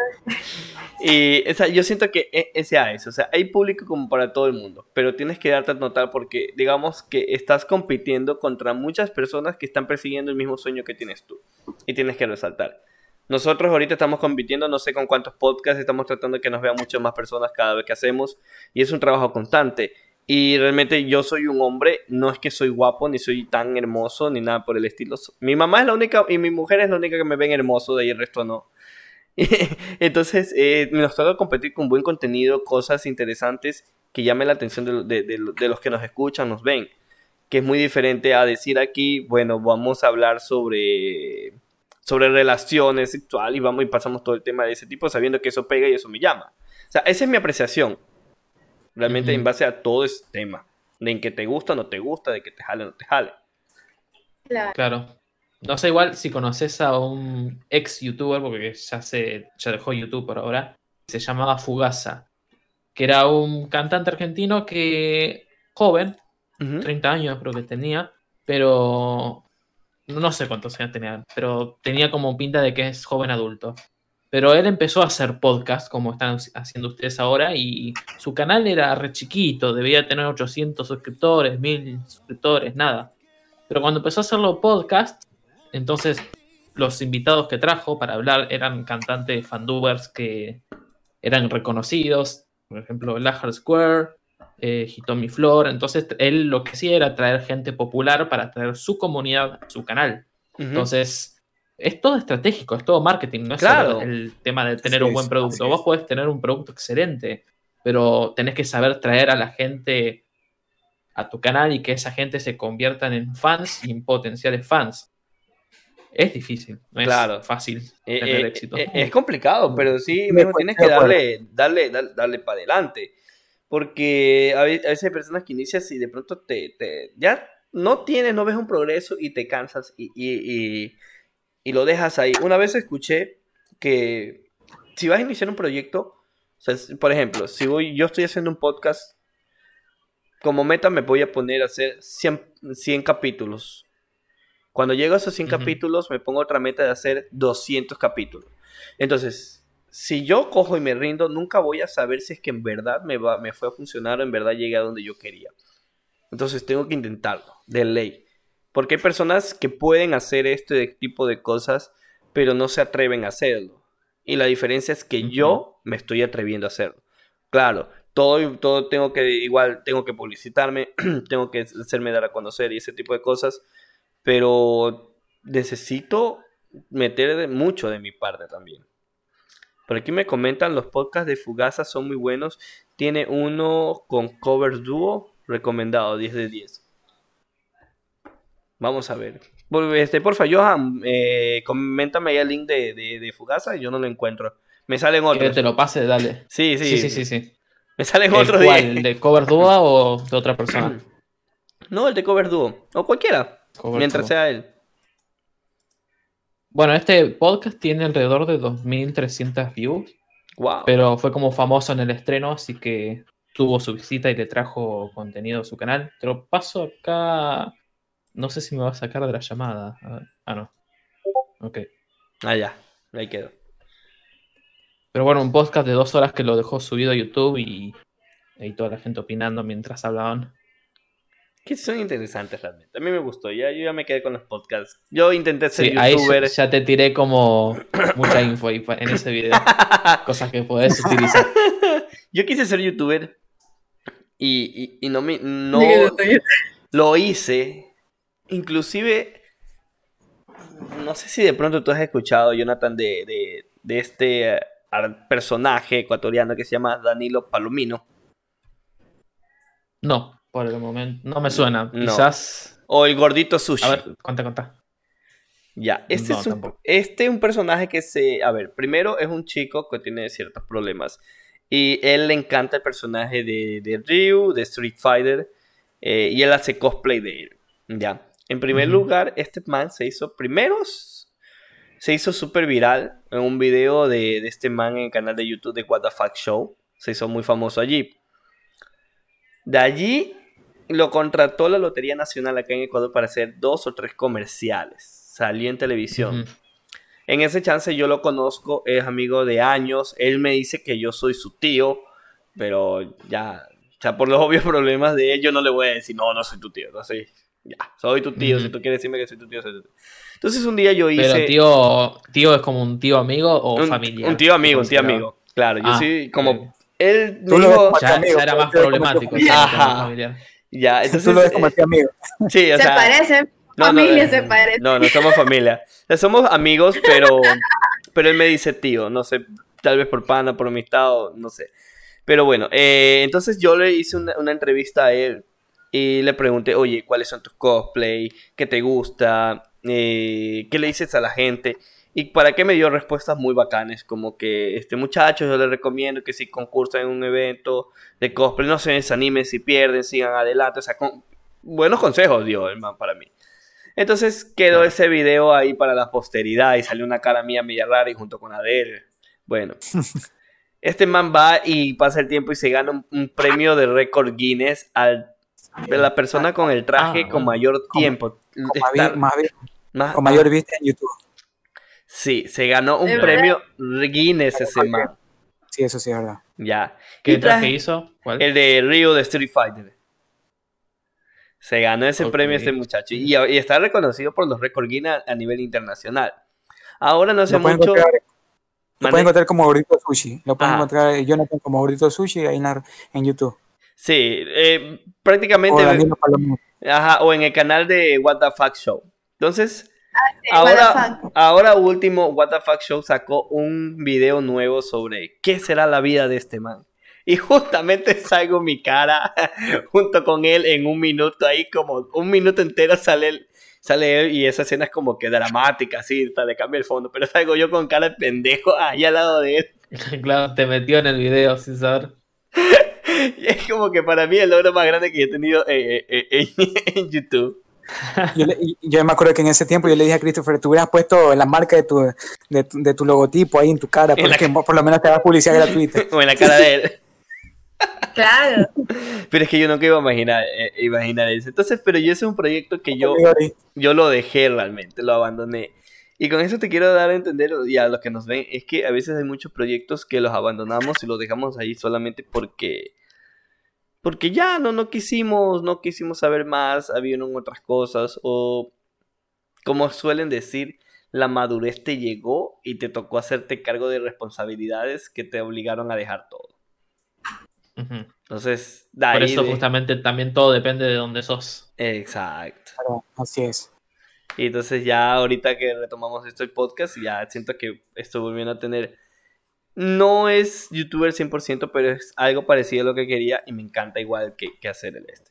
Creo que lo mismo se aplica a, a todos los hobbies que te gustan, a todas las cosas que quieres. eh, Aplicado a cualquier ámbito en general. Realmente. Así es. Bueno, entonces yo sí quisiera preguntarles algo, muchachos. Eh, y ahorita que Christopher les ha mencionado todos los proyectos del podcast, de lo que, por lo que veo, quiere seguir con el podcast aquí hasta, hasta que se cumpla sus 50, 60 años. Obvio. Eh, para ustedes, ¿cuál, ¿nos pueden contar un poquito lo que están viendo el directo? ¿Cuál sería un adelanto de su nueva producción o de su sus proyectos a un futuro que quieren llegar? tipo a futuro cercano? Sí, puede ser, podemos llamarlo futuro cercano. ¿Alguna Tengo uno. producción? Ok, puedes Sí, mencionar sí, bien. sí, sí, tengo una. Eh, do- voy a contar tres spoilers de esto. Ok. Uy, este, spoiler. creo que es el Spoiler. 27 de este mes, el- en tres días, va a salir la nueva canción de KDA, de una, creo que es una banda de League of Legends. o Ah, algo así. sí, sí. Ok. sí, Ah, Pero claro, tiene sí. una, fama- una canción reconocida y va a sacar una nueva canción el 27. Voy a estar haciendo un instrumental, así que si están interesados en buscar instrumental para sus covers, pueden venir a mí porque va a estar disponible en mi canal, en mi Patreon. Ok, chévere. Chévere. Además de ese, perdón que sigo spoileando, de la nueva película de. Demon Slayer que va a salir, de- del tren infinito, tren, o el tren sin fin, no me acuerdo cómo se llamaba. Va a salir una canción de Lisa como soundtrack oficial de la, de la película, se va a llamar Homura. Esa también la, vamos a, la voy a estar haciendo para el canal, así que también si les interesa esa canción, pueden venir a mí porque va a estar linda el instrumental. Genial, genial. Bueno, buenos proyectos, muchachos, que están viendo la que tercera. están viendo el directo. Yo estoy Que esperando el tercer spoiler. enterando. Eso- no es spoiler ahí. Esto ya se parece a película de Avenger. Llenó de spoiler antes de entrar a la sala de cine. A ver, a ver, yo les voy a, a ver, te voy a, les voy a contar este, esta anécdota que me pasó con Raúl en el tema de spoilers, ¿ya? Sí se acuerdan cuando ustedes se estrenó la película de Avengers Endgame, ¿ya? Eh, sí, sí, no, sí. la- no vi ninguna película de Avengers. No manches. Seguí hablando. Ya bueno. hablando porque me gustan los spoilers. Mira, Ya, era la última película de la saga de Avengers Endgame. Es la empresa de por, de por sí se evitó sacarte spoilers que te afectaran mucho a los, a, lo- a los que íbamos a ver la película. Apenas se abrió la preventa de las entradas, yo compré, yo me fui, de, me salí del trabajo con permiso, me fui a la, a la sala de cine más cercano que me quedaba en mi trabajo y compré la segunda función que dieron el primer día que se estrenó que fue a la una y media de la madrugada. A esa hora. Fue un miércoles, creo. Un- a ver, fue un jueves, amanecer viernes. Chévere. Yo le digo a Raúl, como él tenía carro, le digo, ñaño, ayúdame ahí con la carrera. Ya. Llegamos al cine, cambiamos el S, estamos haciendo ya cola para entrar. Y había mucha gente que no le gusta el spoiler. Ya, gente que lo toma mal con el spoiler. Gente que se, eno- Razonable. se enoja mucho y te puede golpear eh, si es que dices un spoiler. El señor Raúl se le ocurrió la genial idea de ver una retransmisión en vivo en una página de Facebook desde su teléfono. No, yo no tengo Y la cuando estábamos ¿Qué haciendo la fila para ingresar, el señor Raúl se le ocurre la genial idea, sí, genial, Dios, iluminado del señor, en alzar el celular con la película funcionando casi en la parte final de la pinche película. Decir, yo para qué voy a ir al cine si aquí la estoy viendo, al final mueren todos. Todo el pinche mundo ¿De del eso? cine me quedó viendo porque Don Huevas viendo con una mala cara. andaba conmigo. Yo lo quería putear, lo quería matar a Raúl, mandarlo a la mierda, decirle lárgate a tu puta casa. Pero es que me tenía que hacer la No, carrera de ahí lo que tenías que hacer era alejarte lo más rápido posible de él para No, no podía porque perdía mi puesto en la fila, ya era, eh, era Ah, demasiado. cierto, ¿verdad? y la ¿Puedo- gente, espérate, y la gente me quedó mirando con una cara de odio, un niño mirando al papá y el papá era como te voy a partir la cara en este momento donde no callas a tu amigo. Tuve que decirle, Raúl, hijo de Dios, hijo de tu mamá, págame esa huevada porque me van a putear y nos van a pegar a todos.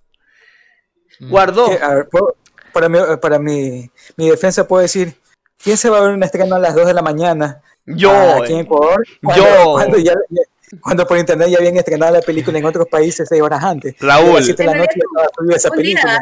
Espera. la- Raúl, el momento que fuimos a la una y media del cine, había una cola enorme y, y todos los guardias estaban ahí porque había mucha gente.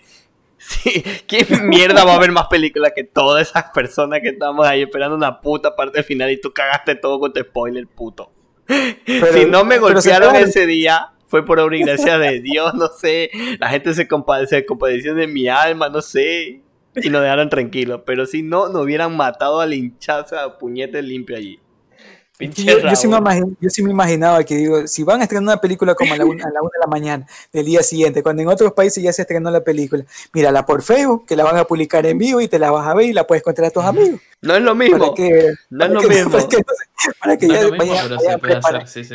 Cuando Sí. ya vayan que va a morir ciertos personajes y para que no se sorprendan. Qué Sí, buen amigo soy, ¿verdad?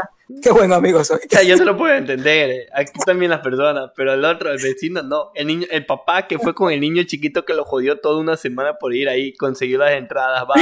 Y Don Hueva le dice al niño, oye, es que se muere tu personaje favorito. Y el niño se pone mal. Y el papá está como que mierda. Me saqué la puta por comprar estas entradas. Y tú vienes y me cagas esta huevada ahorita así. No te voy a sacarte la chucha, loco. Te lo juro. Sí, al final te pasó algo después de eso. No, No, no, no gracias a Dios, no. Entramos tranquilos Ah. porque justamente en eso hubo otro relajo como que las personas se querían meter primero para, para entrar ya a la sala y como que todo el mundo se, se distrajo. Y ahí ya como que este tema ya se Ah. fue y ya pasamos desapercibidos. Sí, sí, sí. Pero donde no, Dios, ya me hubieran dicho, ya pues pendejo, lárgate a verla a tu casa y me hubieran sacado la fila a la fuerza. Pinche Raúl, ya ni más vuelvo a ir contigo al cine un estrellino pendejo. Son, son- son experiencias que pasan conmigo. bueno, Denise, eh, volviendo al tema. eh, lo mismo que le pregunté a Jonathan. eh, una, ¿Alguna producción o algún nuevo proyecto eh, que tengas a, a- a futuro, no tan, no tan lejano, que No nos puedas contar lejano. algo aquí? Que nos puedas contar aquí en, en este O podcast. sea, estamos ahorita en lo que es armando la banda, como te estaba explicando. Eh, Posiblemente ya estamos comenzando los ensayos para el 2021. si es que ya todo está normal, ya todo está normal, este, hacer presentaciones. No, eh, Posiblemente, en, posiblemente sea en Milagro, posiblemente. Para mí, Leandro. A ver, Para yo sé, que, yo sé que Charlie, que es un organizador de eventos, está viendo el directo acá por Twitch. Así que, Charlie, ya sabes que tienes una banda musical que te va a cobrar barato. ya, ya te estoy promocionando. No, Eso está bien, está bien, está bueno, está bueno. También eh, bien, sí. Es un ingreso, es un ingreso. Sí, No, y está- yo sí. Yo sí, yo sí decía, porque, bueno, por- yo esto- por- creo que no solo en Ecuador está pasando esto, creo que también en Argentina y todo Sudamérica, muchos lo- eh, estamos con plena pandemia y sé que muchos de los eventos que se tenían planeados para este año, sean de ánimo, de cualquier género, eh, se, han, Claro. se han tenido que cancelar o se han tenido que aplazar hasta otras fechas. Yo sí creo que si es que todo marcha bien, ya creo que 2021, entre comillas, volveremos a la normalidad, aunque yo lo veo difícil, pero si se vuelve a la normalidad, yo creo que los eventos regresarán de nuevo y, y de nuevo regresarán las oportunidades para las bandas musicales y como Denise está eh, publicitándose ahí gratis, eh, ya Eh. saben que tiene una banda, una, una banda más para que Ay, sí, sígueme en mis TikTok y también a veces hago live en Facebook. ya se me adelantó. Christopher, Sí. que, que Claro. pon ahí la, la factura al final, no te olvides. Ya, ya. Sí, entonces, para ahí, yo creo que podemos ir, eh, ya creo que no hemos pasado la hora y media, teníamos una hora de podcast más o menos. No sé qué hora será en Argentina. ¿Qué hora tienes, Jonathan, en ¿Cuánto Argentina? vamos de podcast? Ya vamos de una y media, hora ya, ya vamos cerrando. Una. Sí. ¿Qué hora, qué, hora, qué hora son en Argentina, Jonathan, ahorita? Una y cuarenta de la mañana. Ah, están más. ¿ves? Sí, ¿Están claro. con dos horas? Están con dos horas. Sí, dos horas después de ustedes. Uy, discúlpanos, Jonathan. No. Yo creo que para, para Yo estoy despierto igual hasta las 9 de la mañana. El que serio? No puedo cantar lírico, eso sí. Y, y- eso que te íbamos- yo te iba a decir para ver si nos puedes interpretar un par de canciones, pero ya nos acabaste de, de dañar la noche. No, no. Bueno, yo creo que yo, creo que para Jonathan por la hora, ya que ya van a ser las 2 de la mañana, se le va a hacer difícil interpretar alguna canción. Y yo sé que Denis todavía puede. Alguna canción que, o un pedacito que nos quieras, alguna canción que te la sepas, que ya la has practicado, que tú sabes que esa canción es para ti tu tono, que te va, la, te la vas a entonar bien, que nos quieres interpretar en este podcast. ¿Nos puedes ayudar? Así a capela. Porque creo que se nos va a hacer difícil poner una pista. Claro, Así capela. Ahorita están haciendo, ayudando a los chicos a publicitar lo que es la nueva serie de Inuyasha. Porque soy del club de fans, entonces creo que ahorita estamos empapadas con ese tema ahorita. ¿ya? A ver. Siempre hay que buscar la vida, es así, es una inquietud que yo siento en mí. Debes saber bien lo que buscando estás, solamente así tú lo encontrarás. Ah, Hasta ahí nomás. Está bien, está bien, está bien. Está Oh, bien. está bueno. Aplau- Aplausos, muchachos, aplausos. Eh, Para, para- para el siguiente. para el- A ver, Raúl, a ver, Raúl, cántate una. No, pues, yo creo que yo, yo creo que como que por ahí no voy. Cántate una, Raúl. Me- Mejor me veo como entrevistador. Raúl, cántate una. Chico Jonathan, eso lo quería escuchar. Un poquito, no sé si nos puedes interpretar algo. Yo sé que ya es tardecito, pero no sé Ah, si se puede. Hace unos segundos escuché el golpe del vecino ya diciendo que me calle. Ya, ahora sí que no puedo. Yo sí escuché un golpe fuerte por ahí. A ver, Raúl, Ah. Ra- Raúl, Ah, tú, tú cántate, bebecita Bebelín. El de Movimiento Naranja. El de Movimiento Naranja. ¿Cuál es? A ver, canta, ca- canta una, Raúl, ya que, y ahí sí ya nos vamos. No, yo soy malo para cantar, no me van a hacer, no voy a tener ridículo. No. Bueno, entonces ya para ir terminando, ¿qué ustedes le recomendarían a las personas que desean seguir en el área de la música? Claro. ¿Qué desean, un mensaje para esas personas que quieren iniciarse en este aspecto?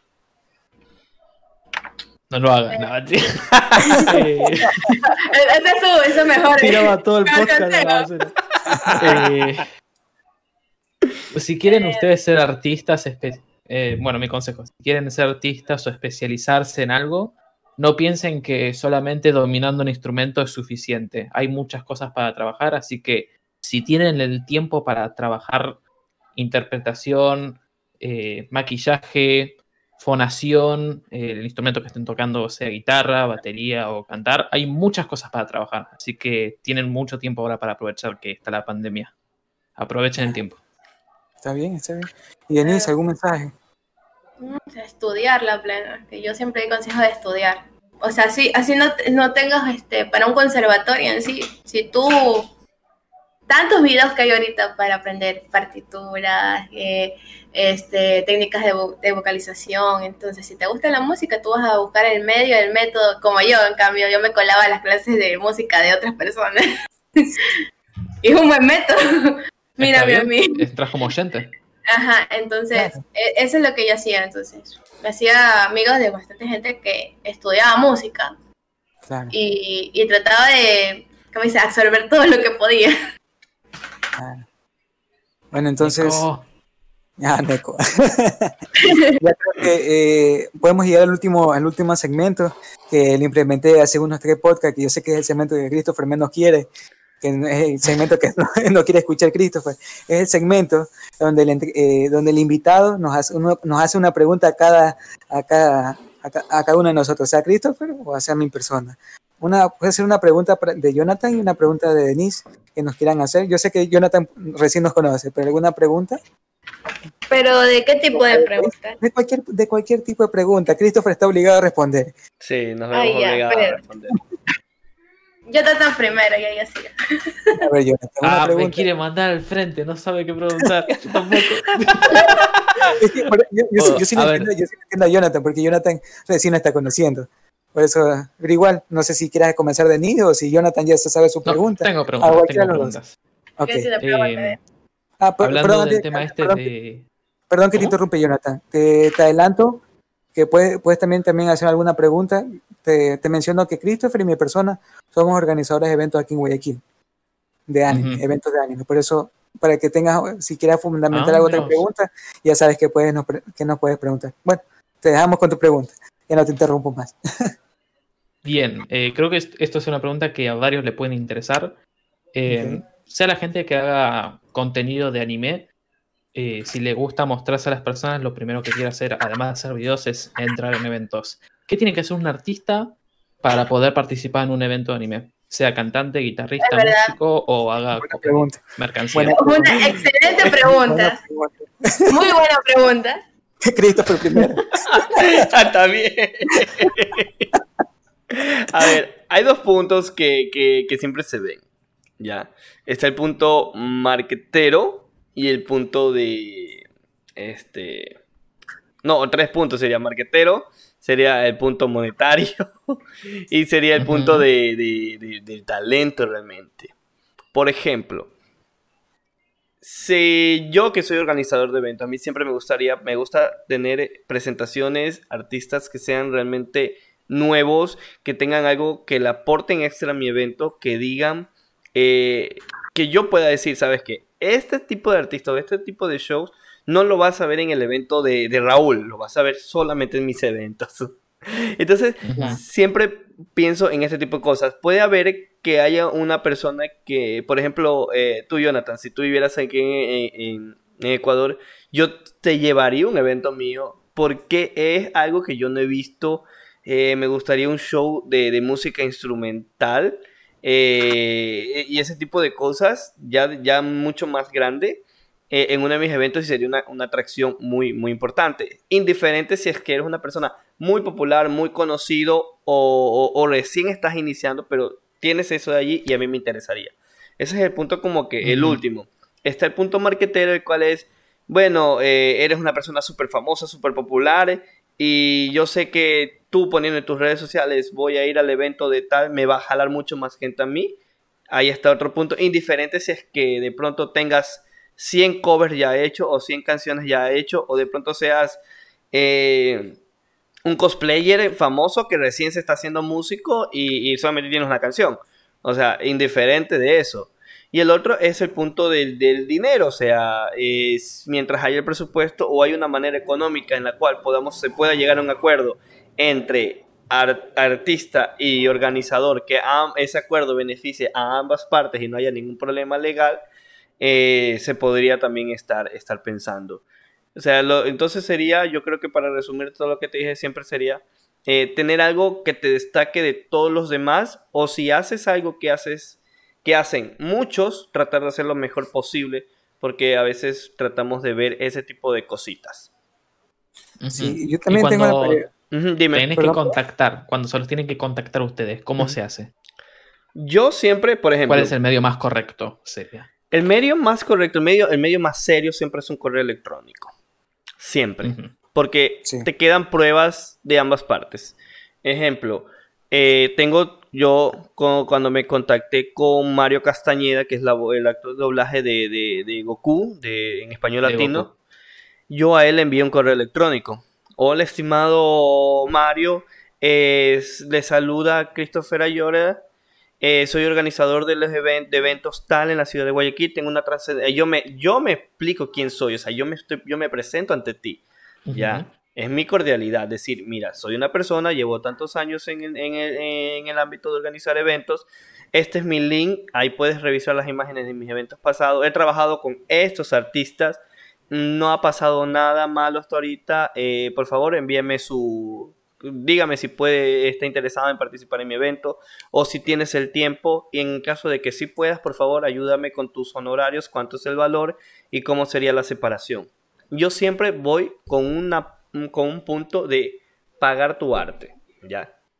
Siempre. Lo especificas del inicio. Sí, de, de ley. Yo no te voy y te digo, oye, es que, que eso suelen hacer muchos y eso siento que a veces es algo malo para un artista que te digo, oye, mira, ¿sabes qué? Eh, tú cantas bacán, ¿te gustaría venir a mi evento? Ahí te, te, promocionas tú.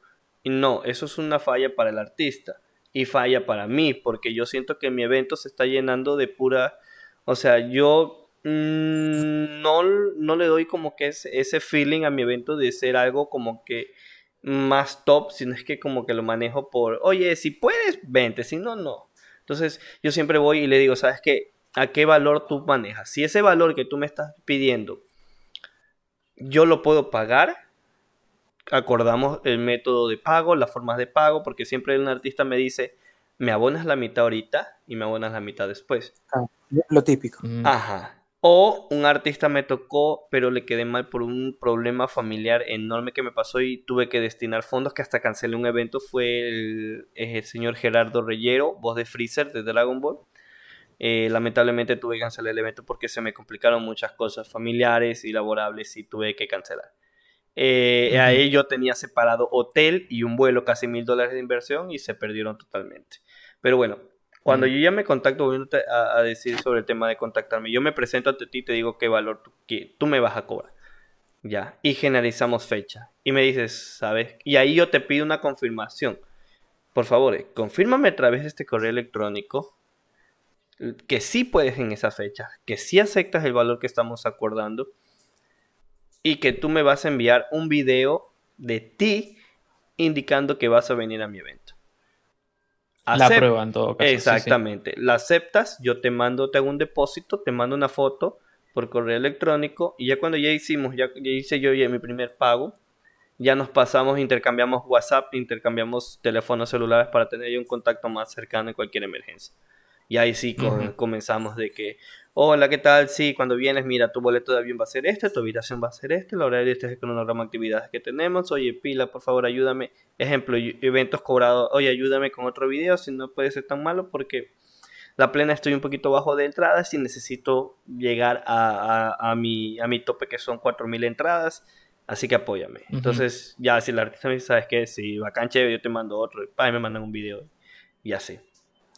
Entonces yo me manejo de esa manera, contactarme y hacer ya un negocio netamente con un artista.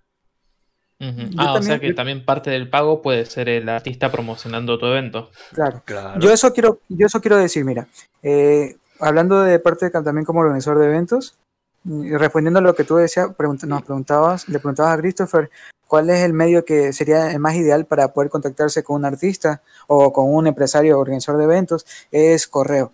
Porque te puedo poner el ejemplo de, de, Cover Duo. Yo tuve la oportunidad hace dos años de traer, de traer uno de mis eventos de Cover Duo. Y ellos, el único medio que se, pueden, se comunican al principio, hasta que no llegan acá a la ciudad o al, lugar del evento, es correos. Y yo les decía, pana, pásame eh, tu teléfono. Me decía, no, pana, porque yo he tenido problemas legales con otros, otros eventos que me escriben por WhatsApp y después me borran los mensajes, me dicen que yo lo que yo lo he inventado, que se inventan capturas, no, mil veces correo que eso no se va a eliminar, que queda en una base de datos. Y me decía, y como respondiéndote a algo también que nos preguntabas, eh, siempre que cuando se contrata un artista se le pregunta cuánto va a ser el valor del show, cuánto van, eh, si en ese valor que tú me estás cobrando cubren tus, eh, tus honorarios, de como, perdón, cubren tus viáticos, cubren tus viáticos, que serían viajes, comida, hospedaje, si no, eh, uno como organizador tiene que cubrirlos. Y también en, ese contrato que se hace o en ese precio estipulado que se le se llega de acuerdo con el artista, siempre se, eh, bueno, en mi lado, siempre yo le incluyo eh, unas tantas entrevistas, pueden ser horas o pueden ser cantidades de, entrevistas, firmas autógrafos y por lo mínimo un video promocional de que ese artista va a venir a mi evento. Por lo menos uno, por lo mínimo uno. Claro, Porque sea como sea, como sea eh, eh, lo voy a tener que publicar, voy a tener que comunicar que ese artista va a venir y siempre el público, más que una imagen, más creíble, es un video. Un video. Eh, el artista indicando que decir, yo sí, chévere, yo voy a ir a Lotacón este, en tal fecha, en tal lugar, vayan muchachos que, que yo voy a estar ahí presente, que eso comunica el artista. Por lo general es lo que siempre se dice. Por eso yo sí digo que eso es lo que se vería involucrado en un contrato para un artista, sea de artista o sea de, como empresario organizador de eventos. Y de ahí, como decía Christopher, ya es de coordinar valores. Si en verdad ven que poniéndote de parte, poniéndome de parte mía como organizador de eventos, yo tendría que analizar si eh, la persona que yo voy a traer tiene acogida para mi audiencia, no sea la audiencia de nivel, de nivel Sudamérica, sino yo específico a, eh, mi audiencia a, nivel, de Guayaquil.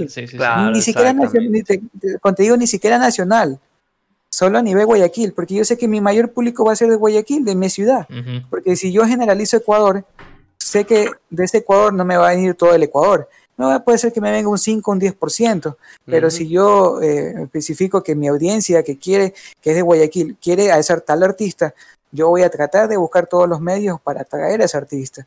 Claro, ahí también hay, otra forma que uno como organizador de eventos también es fanático un artista, pero puede ser que a mi audiencia no le guste ese artista, que es lo que uno hace, que creo que también Christopher lo hace.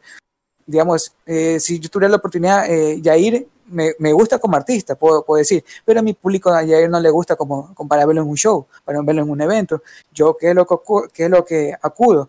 Es hacer una encuesta en mis redes sociales sobre Yair, para ver si mi audiencia le llama esa atención de ese artista. Si veo que tiene buena acogida, que el público comienza a repostear, a compartir y todo eso, y chuta, este artista sí tiene, va a llamar público, porque como eh, creo que, claro, eh, que como todo organizador de eventos, Exacto. Claro, aparte como todo organizador de eventos lo que le interesa es tener audiencia, porque igual cada público que viene al evento es un ingreso, sea económico si está cobrando entrada, podemos llamarlo así.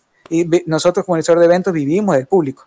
podemos y, y, para satisfacer un público tenemos que hacer una encuesta de la, por, si al artista le gusta, si ese público viene por es mucho dolor de cabeza. Sí, sí, sí. sí. Es, es, como dice Christopher, es un dolor de cabeza que a veces uno como fan, yo digamos, yo quisi, yo he querido, ¿a qué artista no he querido traer? Pero a veces me pongo a, a reflexionar, digo, ese es, ese soy, ese es el artista que Raúl quiere traer, pero ese no es el artista que Guayaquil quiere ver. Claro, entonces ahí estás tratando de complacer al público que te va a pagar la comida a vos en este caso. Es que como, Eso es algo que también se aplica a mí, de hecho. Yo tengo que decidir qué instrumental voy a hacer, porque yo puedo hacer instrumental de, no sé, voy a tirar una serie de Konosuba.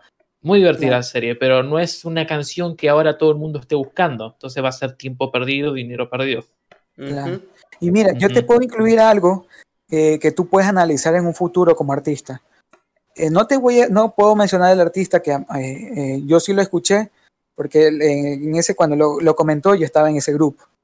él mencionó, yo ya tengo tanta audiencia en mis redes sociales que si yo voy a un evento que tiene poca audiencia, no va a llamar a audiencia a, mis redes sociales, no me sirve, aunque me estén pagando es una cantidad mínima, no me beneficia a mí, porque como artista quiero seguir creciendo, porque en cada ciudad hay eventos grandes y eventos pequeños, y si yo voy a un evento grande voy a tener audiencia, aparte del ingreso que me está pagando el, dicho organizador, por eso yo creo que ya como si en un futuro eh, ya te hacen más conocido o los artistas que están en este medio se hacen más conocidos y quieren ir a eventos, también pueden analizar eh, al evento donde van a asistir. Si en verdad ese evento me conviene, aparte de la parte económica, claro, en la parte económica a todo, a todo artista le conviene, a todo hasta organizador le conviene, pero también ustedes como artistas tienen que ver si a ese evento que yo voy a asistir voy a tener audiencia. Si me va a servir para un futuro, ese es otro, porque lo menciono porque hubo un artista que un compañero quería traer y justo le menciona y le dice, a ver, pásame las redes sociales de tu evento.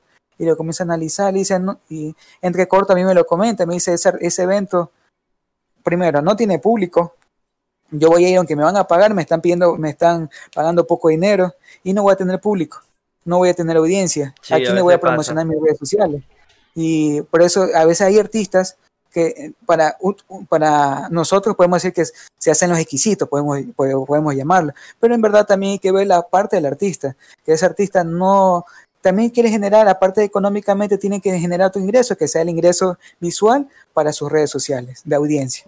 No sé si me hago entender, pero eso es, eso yo, ese es mi consejo analíticas que, se confirmen que tenés público en ese país. Exacto. Claro, esa es la cosa. Porque yo, Puedo decir, yo puedo decir que me, hay un youtuber que quiera venir al Ecuador, que tenga todas las ganas del Ecuador, pero no tiene público, porque nadie, casi nadie lo ve en Ecuador. Y ustedes como que manejan redes sociales en YouTube, pues como tú mismo mencionaste, la analítica te dice en qué país tengo más audiencia.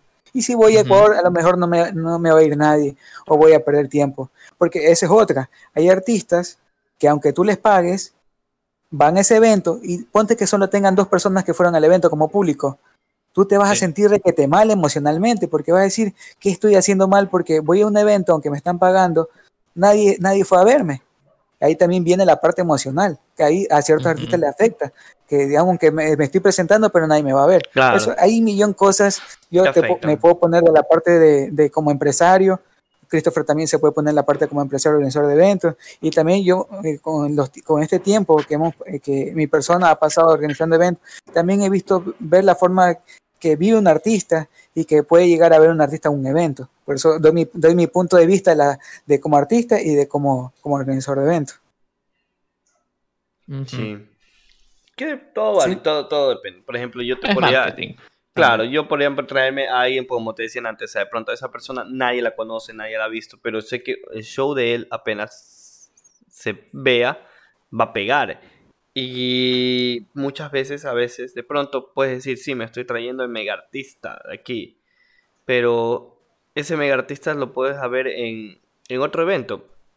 Pero si de pronto vas y, presentas algo, así sea nuevo, así sea alguien que recién está saliendo, pero te, te, va a dar un show increíble, un show que la gente cuando termine tu evento, eso es lo que yo también mucho me fijo, de que cuando termine el evento la gente siga hablando sobre ese artista y diga, ¿sabes qué? Ese man se presentó en el evento. ¿Cuál evento? Ah, en el evento de, de ejemplo, el nombre de mi evento es Manta, Otaku Manta Fest y diga, ah, es que él se presentó en el Otaku Manta Fest.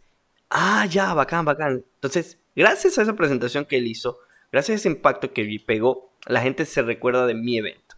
Y aquí cuando yo lance otro, o él de pronto lo busquen, van a buscar eh, presentaciones de artistas del evento Takumanta. Entonces yo voy a tener parte de ese feedback que él tiene. Eso es un punto que cual yo veo en las personas que de pronto no tienen tanto, tanto acogido, de pronto están, están saliendo, pero tienen algo súper bacán. Y, y, a veces sí vale irse también por un artista pesado, eh, un artista ya de mucho renombre, que sí, te va a jalar gente, pero por el artista, ya. Y entonces el evento se basa en el artista, ya. Pero yo siento que el evento debe basarse en todas las actividades que está presentando y no solamente depender de un artista, porque llega el día de cual económicamente ahorita con el COVID, como organizador de eventos, no hay muchos fondos como para traer un artista. Entonces yo no voy a poder hacer un mega evento porque los artistas que yo creo en mi evento no van a venir yo me quedo en la nada como organizador, que es muy diferente. Claro, ah. y, también depende de cómo el público sienta el tema de eh, salir de la cuarentena y volver a salir a las calles. Exacto. ¿Es tan seguro como lo era antes? No, ahorita no, no. Ahorita no. Aún no. No. Creo que en todo el mundo. Pero eh, eso, es algo que se habla también en el ámbito musical. ¿Qué pasa si una vez termina la cuarentena, los conciertos no tienen las mismas ventas de entradas de antes? Exacto. Es que también es otro punto que afecta. Entonces hay que analizar millón cosas. Y yo en mis eventos, para hablar del personal, yo siento que el artista grande tiene una importancia igual que un artista pequeño, porque todos son puntos, todos son cosas interesantes que yo voy a tener y todos complementan el nombre de mi evento. Entonces, en el evento Takumata Fest tú puedes encontrar desde un artista que no es muy conocido, pero te presenta un show realmente súper increíble con cosas que no has visto, hasta un artista de gran renombre que te va a decir eh, eh, tu fanático o es el que tú quieres ver. Entonces todo eso te complementa. Yo siempre siento que, que, que, todas las actividades que presento en mi evento hacen en mi evento. Ninguno, sí, otros tienen una que una mayor importancia porque eh, son diferentes cosas, pero todos tienen sus puntos y todos se les respeta lo que tiene que respetarse. Ejemplo, a los que son dibujantes van a tener su, su stand, su mesa, su agua.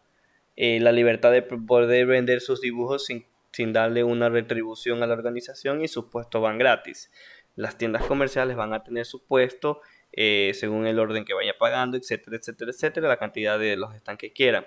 Los artistas cantantes van a tener su botella de agua, van a tener su escenario, van a tener la, su momento para hablar con el sonidista, para cuadrar pistas, probar mi sonido y el artista principal, que, es como que sería el, más caro por ponértelo así, va a tener su, su, horario especial, su horario. Entonces, todos merecen la misma eh, eh, calidad de importancia y todos merecen la misma atención. De por, por, más, por, por, más que tu pequeño sea, igual eres un artista, igual dedicaste tiempo para hacer tus cosas, igual necesitas ese mismo chance de, de, de, que te pongamos atención los organizadores que hasta el más grande. Porque a veces he escuchado... que puedas volver al siguiente evento si es que traes gente. Exacto, porque yo he escuchado artistas que dicen, no, a mí me trataron mal porque yo no soy tan, yo no tengo muchos seguidores. O sea, trataste mal a una persona solamente porque no tiene muchos seguidores. O sea, esa no es la manera. Realmente, dale, la misma importancia. Igual es una persona que viajó, vino, está aquí. Este día pudo haber hecho otras cosas y no, pero está aquí contigo. De pronto no fue, fue gratis, de pronto sí le estás pagando, etcétera, cualquier cosa. Pero tiene, está allí, tienes que darle su puesto, tienes que darle su lugar y tienes que darle la debida atención y la debida promoción como organizador tienes que dársela a él. Así, e, en grande o en poca cantidad. Por ejemplo, si yo llevo a Denise a mi, a mi evento, yo voy a hacerle su propio flyer, voy a ponerla dentro del cronograma de marketing, voy a ponerla dentro del planner, voy a poner dentro de, la planeación de, gastos de, publicidad para pagarle una publicidad sola a ella. yo le doy la misma importancia a todos. Claro, que diferentes cantidades. Ya me convenciste. En diferentes cantidades. no, ahorita, no vamos a hacer eventos. Este año está jodido, el año que viene no sabemos. Pero ese, ese es mi punto, o sea, esa es mi perspectiva de armar un evento. Sí, es, eh, es verdad, es, es bien difícil. Eh, es mucha información, es muy difícil como...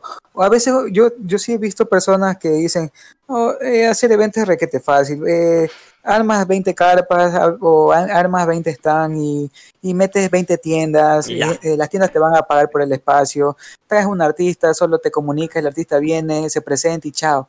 Cuando en verdad es un matadero, Tú no tienes que saber organizar. Yo te puedo contar una experiencia, eh, lo puedo comentar aquí en el chat, no, no creo que lo en, aquí en, el, en este directo, no lo he comentado. Una vez, aquí en Guayaquil hay un lugar que se llama Plaza Colón. Los que conocen Plaza Colón es un lugar totalmente abierto, no, no es techado. No, no es de, y cuando en los eventos acá en Ecuador, no sé en Argentina, pero más o menos inician a las 10, 11 de la mañana y finalizan 7, 8 de la noche. Eso es, todo un día de trabajo y no solo es un día, saben ser dos o tres días. Con decirte que aparte de esos días, esto se hace una planificación, se va un, día antes o dos días antes a armar carpa, armar el stand, sea como sea, o vigilar que las personas que uno esté contratando, a la empresa que uno esté contratando, que las vayan a armar. Por experiencia puedo decir que no hagan eventos en lugares abiertos en épocas de lluvia, que las carpas o, los stands se van. Eh, te puedo decir que Plaza Colón está en las faldas de un cerro están en las faldas de un cerro. Claro, ese cerro no es que es un cerro montañoso ni, ni, ni con árboles, nada, es todo casas. Es como quien dice, te, te pongo ejemplo, la, la, favela de Brasil. La favela, si lo ubicas. Ya, algo así. Así es Plaza Colón acá, pero acá en Guayaquil es más chiquito. Y más, si, hay si es peligroso la Plaza Colón, ese lugar, porque ese lugar se llama Las Peñas, y es un poco peligroso, pero es aceptable.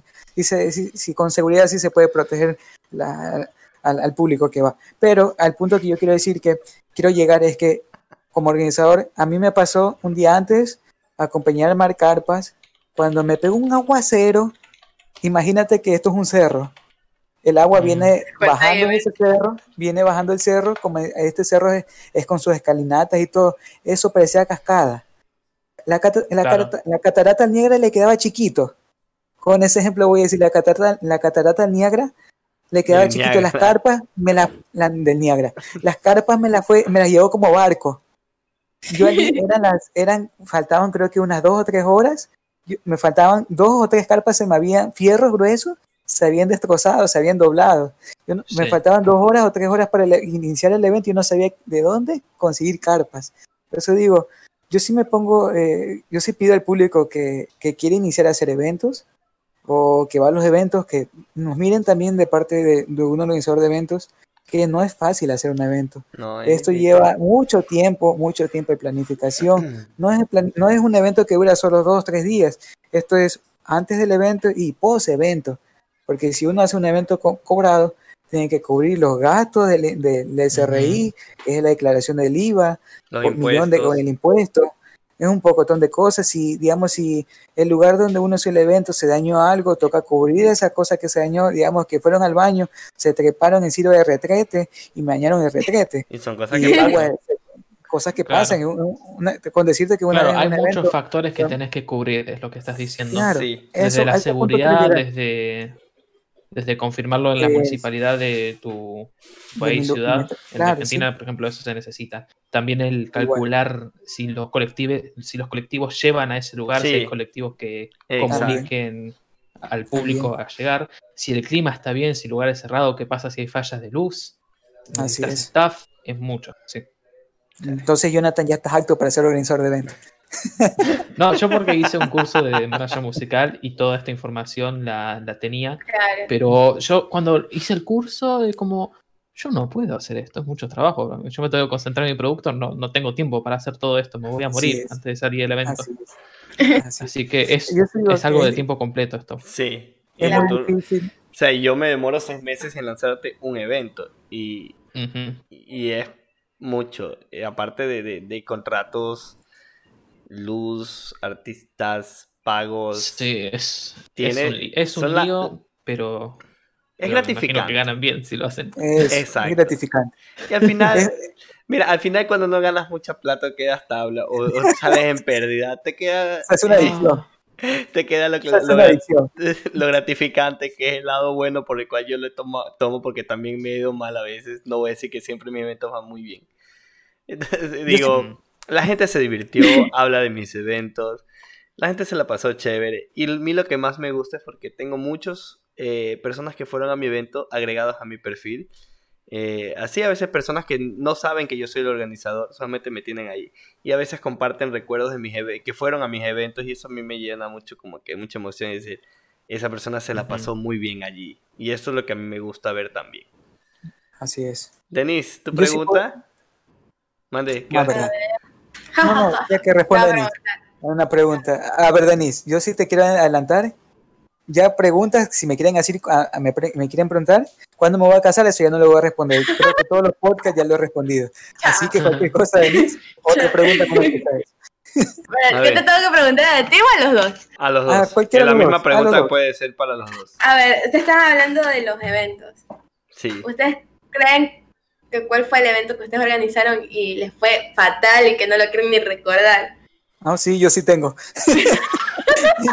Es- eso no lo voy a pensar dos veces. Yo, yo, realmente. ¿Inicia Christopher o quieres que inicie yo? Inicia tú? Raúl, ya estoy pensando. Ok, ya. Yo puedo Ahora, decir. déjame adivinar. ¿El primero? Sí, el, el primero. Ah, yo sabía.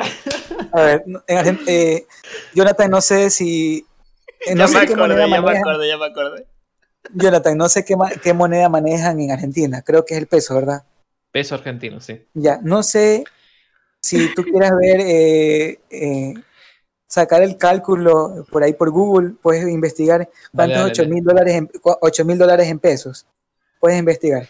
8 mil dólares americanos, porque acá manejamos. Creo que son moneda 600 mil pesos, a ver. Ya, eso es lo Casi que yo perdí. 588 mil pesos. Ya, eso es lo que yo perdí en mi primer evento. Au. Ya, sí sabes la magnitud de 8 mil dólares, cuánto es perder. Bro. Para cuando una persona por primera Bro. vez inicia a hacer un evento y tenía como 20 Oh. años o 21 años, esa es la cantidad que yo perdí. Perdió, Y esa, Oh, esa- perdió sí, ese- horrible. con eso te puedo decir ¿Podés que la esa- pregunta, Midori? Y si abriste heridas del pasado. Ah, amigo, esto. Eso es entretenimiento. si no dejamos Sí. llorar con alguien. yo te puedo decir Ah, que eh, yo te puedo decir que como primera vez que organizaba un evento le puedo responder a, a ustedes dos y a los que están viendo este, este podcast. Yo sí puedo decirles que uno como primerizo, uno va con todas las ilusiones del mundo a que este evento me va a ir requete bien, me va a ir kawaii, como puedo decirlo, me, Mm. eh, voy a requete ganar, me va a ir bien, va con unas ideas eh, surbetantes, que uno, que no, no, que uno no, en ese tiempo uno no, no aterriza. Cuando te das cuenta que no fue el público que uno tenía pensado. Y Sí. claro, después uno ya se pone con el pasar de los meses, claro. años, uno se puede, eh, uno piensa bien, dice, esto hice mal. A Sí. lo mejor cobré mucho. Y te, te puedo decir que yo traje dos artistas buenos. Traje en ese tiempo Laura Torres y Eh, Humberto Vélez. a Laura, Laura Torres, la voz de Goku chiquito, para el nivel, nivel de Sudamérica. Y, Sí, la- sí, y sí. Humberto Vélez, la voz de Humberto Vélez. De Humberto Vélez, la no voz sé de, de Homero Simpson. Digo, la- de- perdón, la voz de Homero Simpson, que sigo con Humberto Vélez. Yo de, A- yo a de- Humberto Vélez. yo de lo que sí, me sí, acuerdo. Tenía- tenías ahí público, así que el problema quizás no era ese. Sí, yo me mejor. acuerdo, yo me acuerdo que ese día, días antes, cuando fuimos a ver el lugar, Raúl me dijo, allí entran cuatro mil, acá cuatro mil, No, mil me personas, mil personas.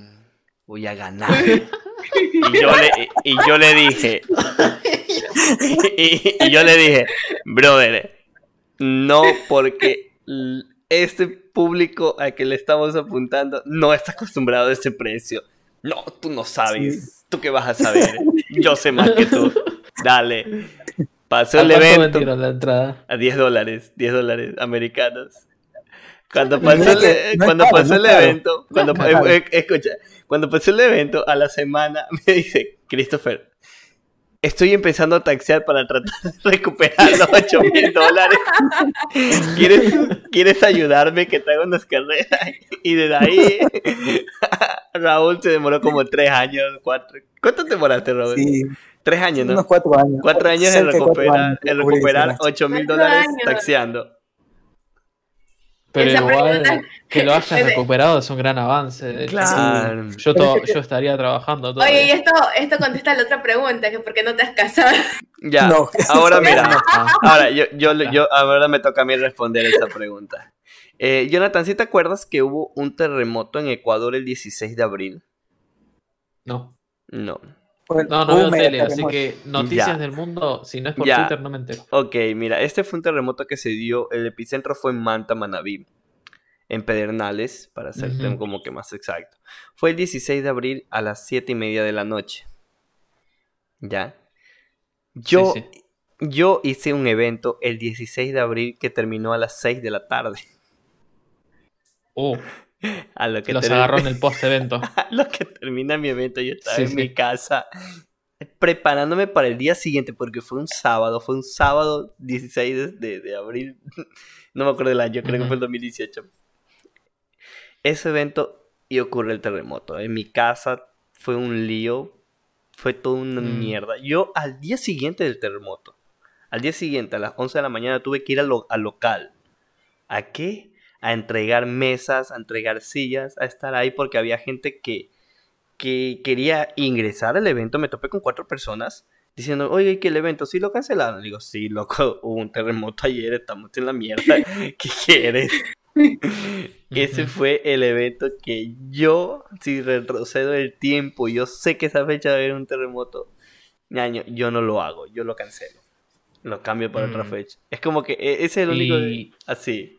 Te da el ataque al corazón de cancelar el evento después de seis meses de preparación. ¿Cómo lo tomas feo. esa decisión? Ya me Es pasó. horrible. Feo. Ya me, horrible, ya me es pasó. horrible. No. Ya me pasó con, con eh, Gerardo Reyero, tuve que cancelar, tuve un problema muy grave familiar. Uno de mis familiares se enfermó y tuve que cancelarlo porque también estaban como que muy mal las ventas.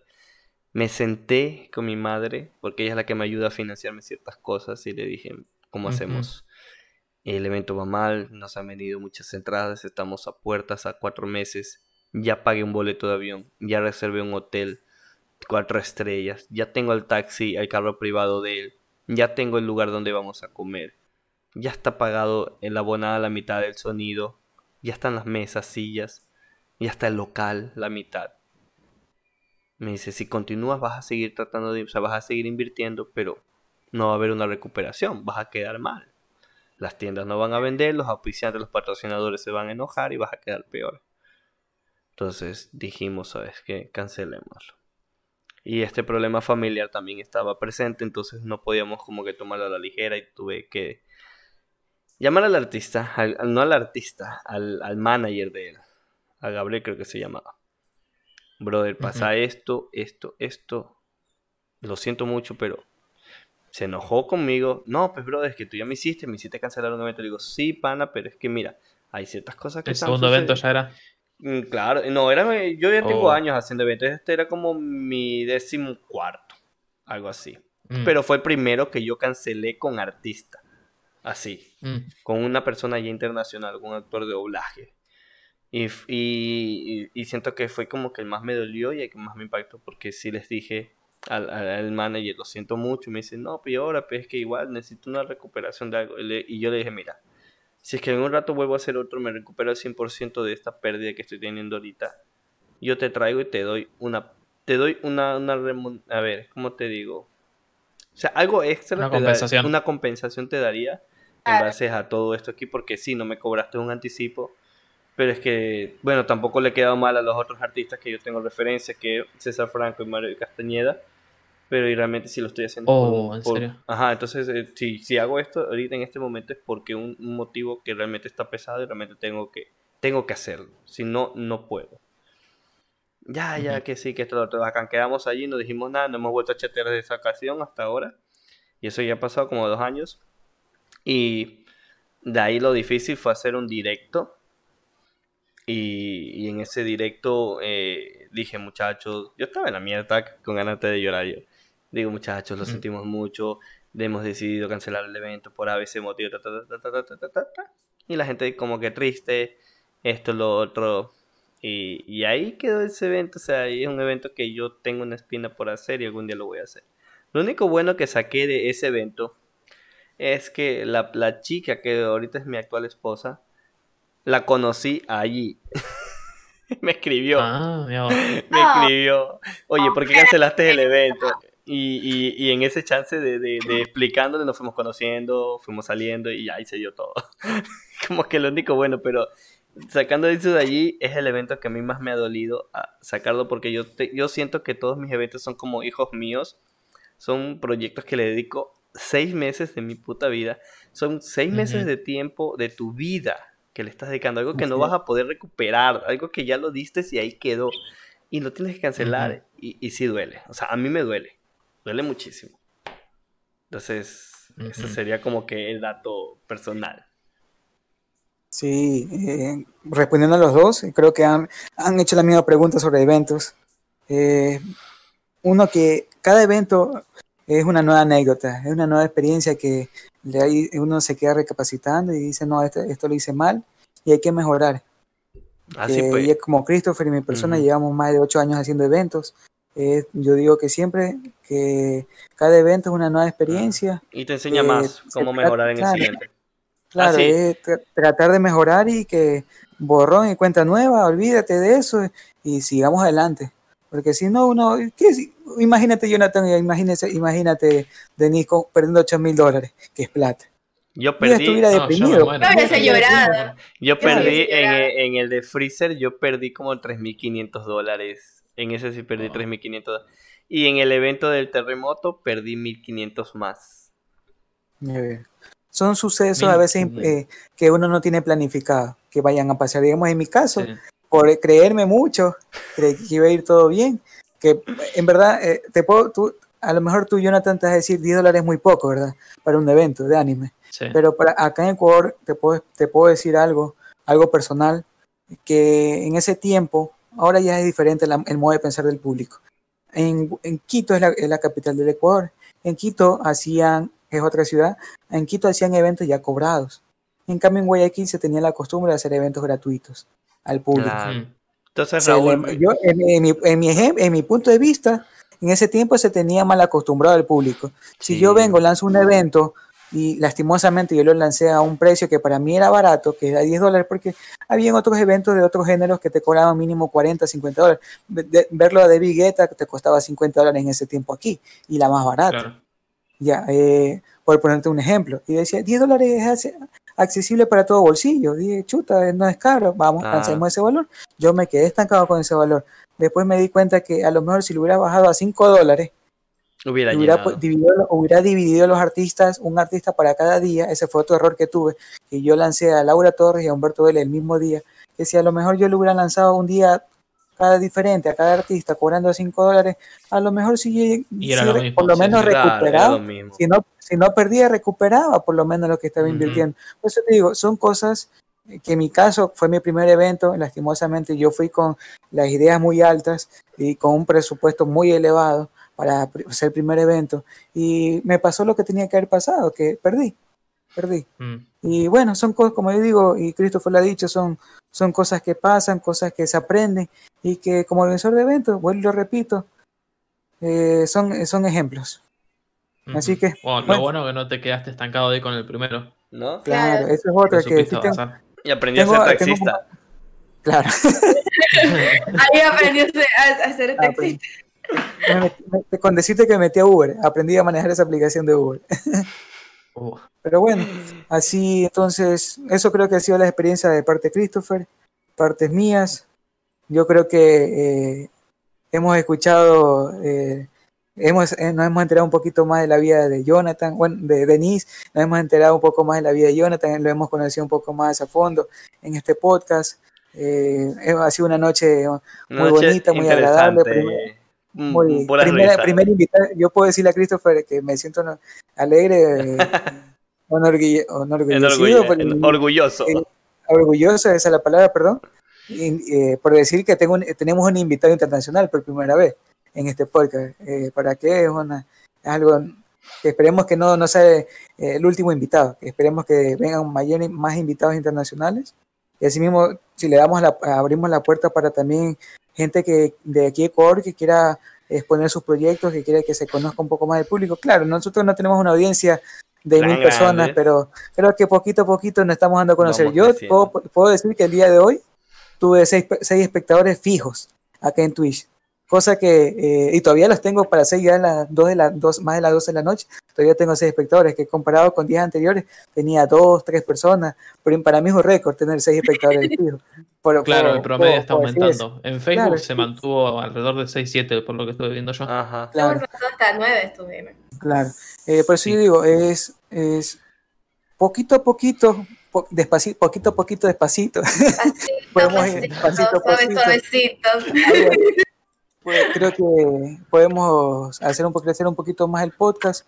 Las puertas para Jonathan, las puertas para Denise siguen abiertas. Cuando quieran eh, venir a conversar con nosotros, la, venir a por mí, como está el meme ese, venir a por mí. venir a por mí. pero no diciendo la otra frase, pero las puertas están abiertas, muchachos. Así que de parte mía, creo que también de parte de Christopher, estamos muy agradecidos por tenerlo el día de hoy. Eh, antes que, no, no, sé, que Christopher quiera hacerle otra pregunta o finalizar el podcast o despedirse, eh, pueden decir sus redes sociales, cómo los, cómo localizamos o cómo pueden localizarlas ustedes, los, que, espectadores que están viendo el día de hoy el, podcast. ¿Nos pueden ayudar, muchachos? Claro, ok. Eh, bueno, yo tengo el nombre de artista Jonathan King. Me pueden encontrar en varias plataformas como Spotify, iTunes, Deezer. Mi música está distribuida ahí, así que me, pueden encontrar. En YouTube estoy como Jonathan King, pero por un algoritmo que te busca Jonathan con H, puede que sea difícil encontrar, así que pongan Jonathan King instrumentales y ahí sí les sale. En Twitter, Jonathan King, reemplazándolo ahí con uno y no, y les va a salir porque alguien me robó el tag. Pero es eso, Jonathan King en las plataformas me pueden encontrar fácilmente. Ok, yo ya lo publiqué acá en, el chat. Denise, ¿cómo te podemos encontrar? A ver, a mí me encuentras como Denise Okazaki en Instagram, eh, como Denise Okazaki Fandog en YouTube y en el TikTok también como Denise Okazaki. Denise Okazaki. Okazaki. Ajá. Pues digo, si viste Clana, sabes que el apellido del protagonista es Okazaki. Ah, ya, ya, ya. Ya sabemos dónde salió eso. Yo no te encuentro. es, que, es que tiene algo sentimental, a ver. Mi nombre artístico en realidad es Midori Okazaki, porque Midori es mi color favorito, que es el color verde. Y Okazaki era porque el primer anime que hice cosplay fue Clana. Oh, ok. Mira, mira, Christopher, que la vez pasada eh, Randy nos indicó que Cheste venía por los cachetes. Ahora ya sabemos por qué, de dónde viene Midori. Interesante. ah, así, es, como cómo salen los nicks. Claro, es que tiene que representar algo, pues, si no. Bueno, es verdad. Eh, yo les puedo decir que eh, en Twitch yo estoy como Tacón. les puedo decir algo cómo nació Tacón, ya que todos están diciendo cómo salió su nombre. Otacón nació, es la mezcla de comunidad con otaku.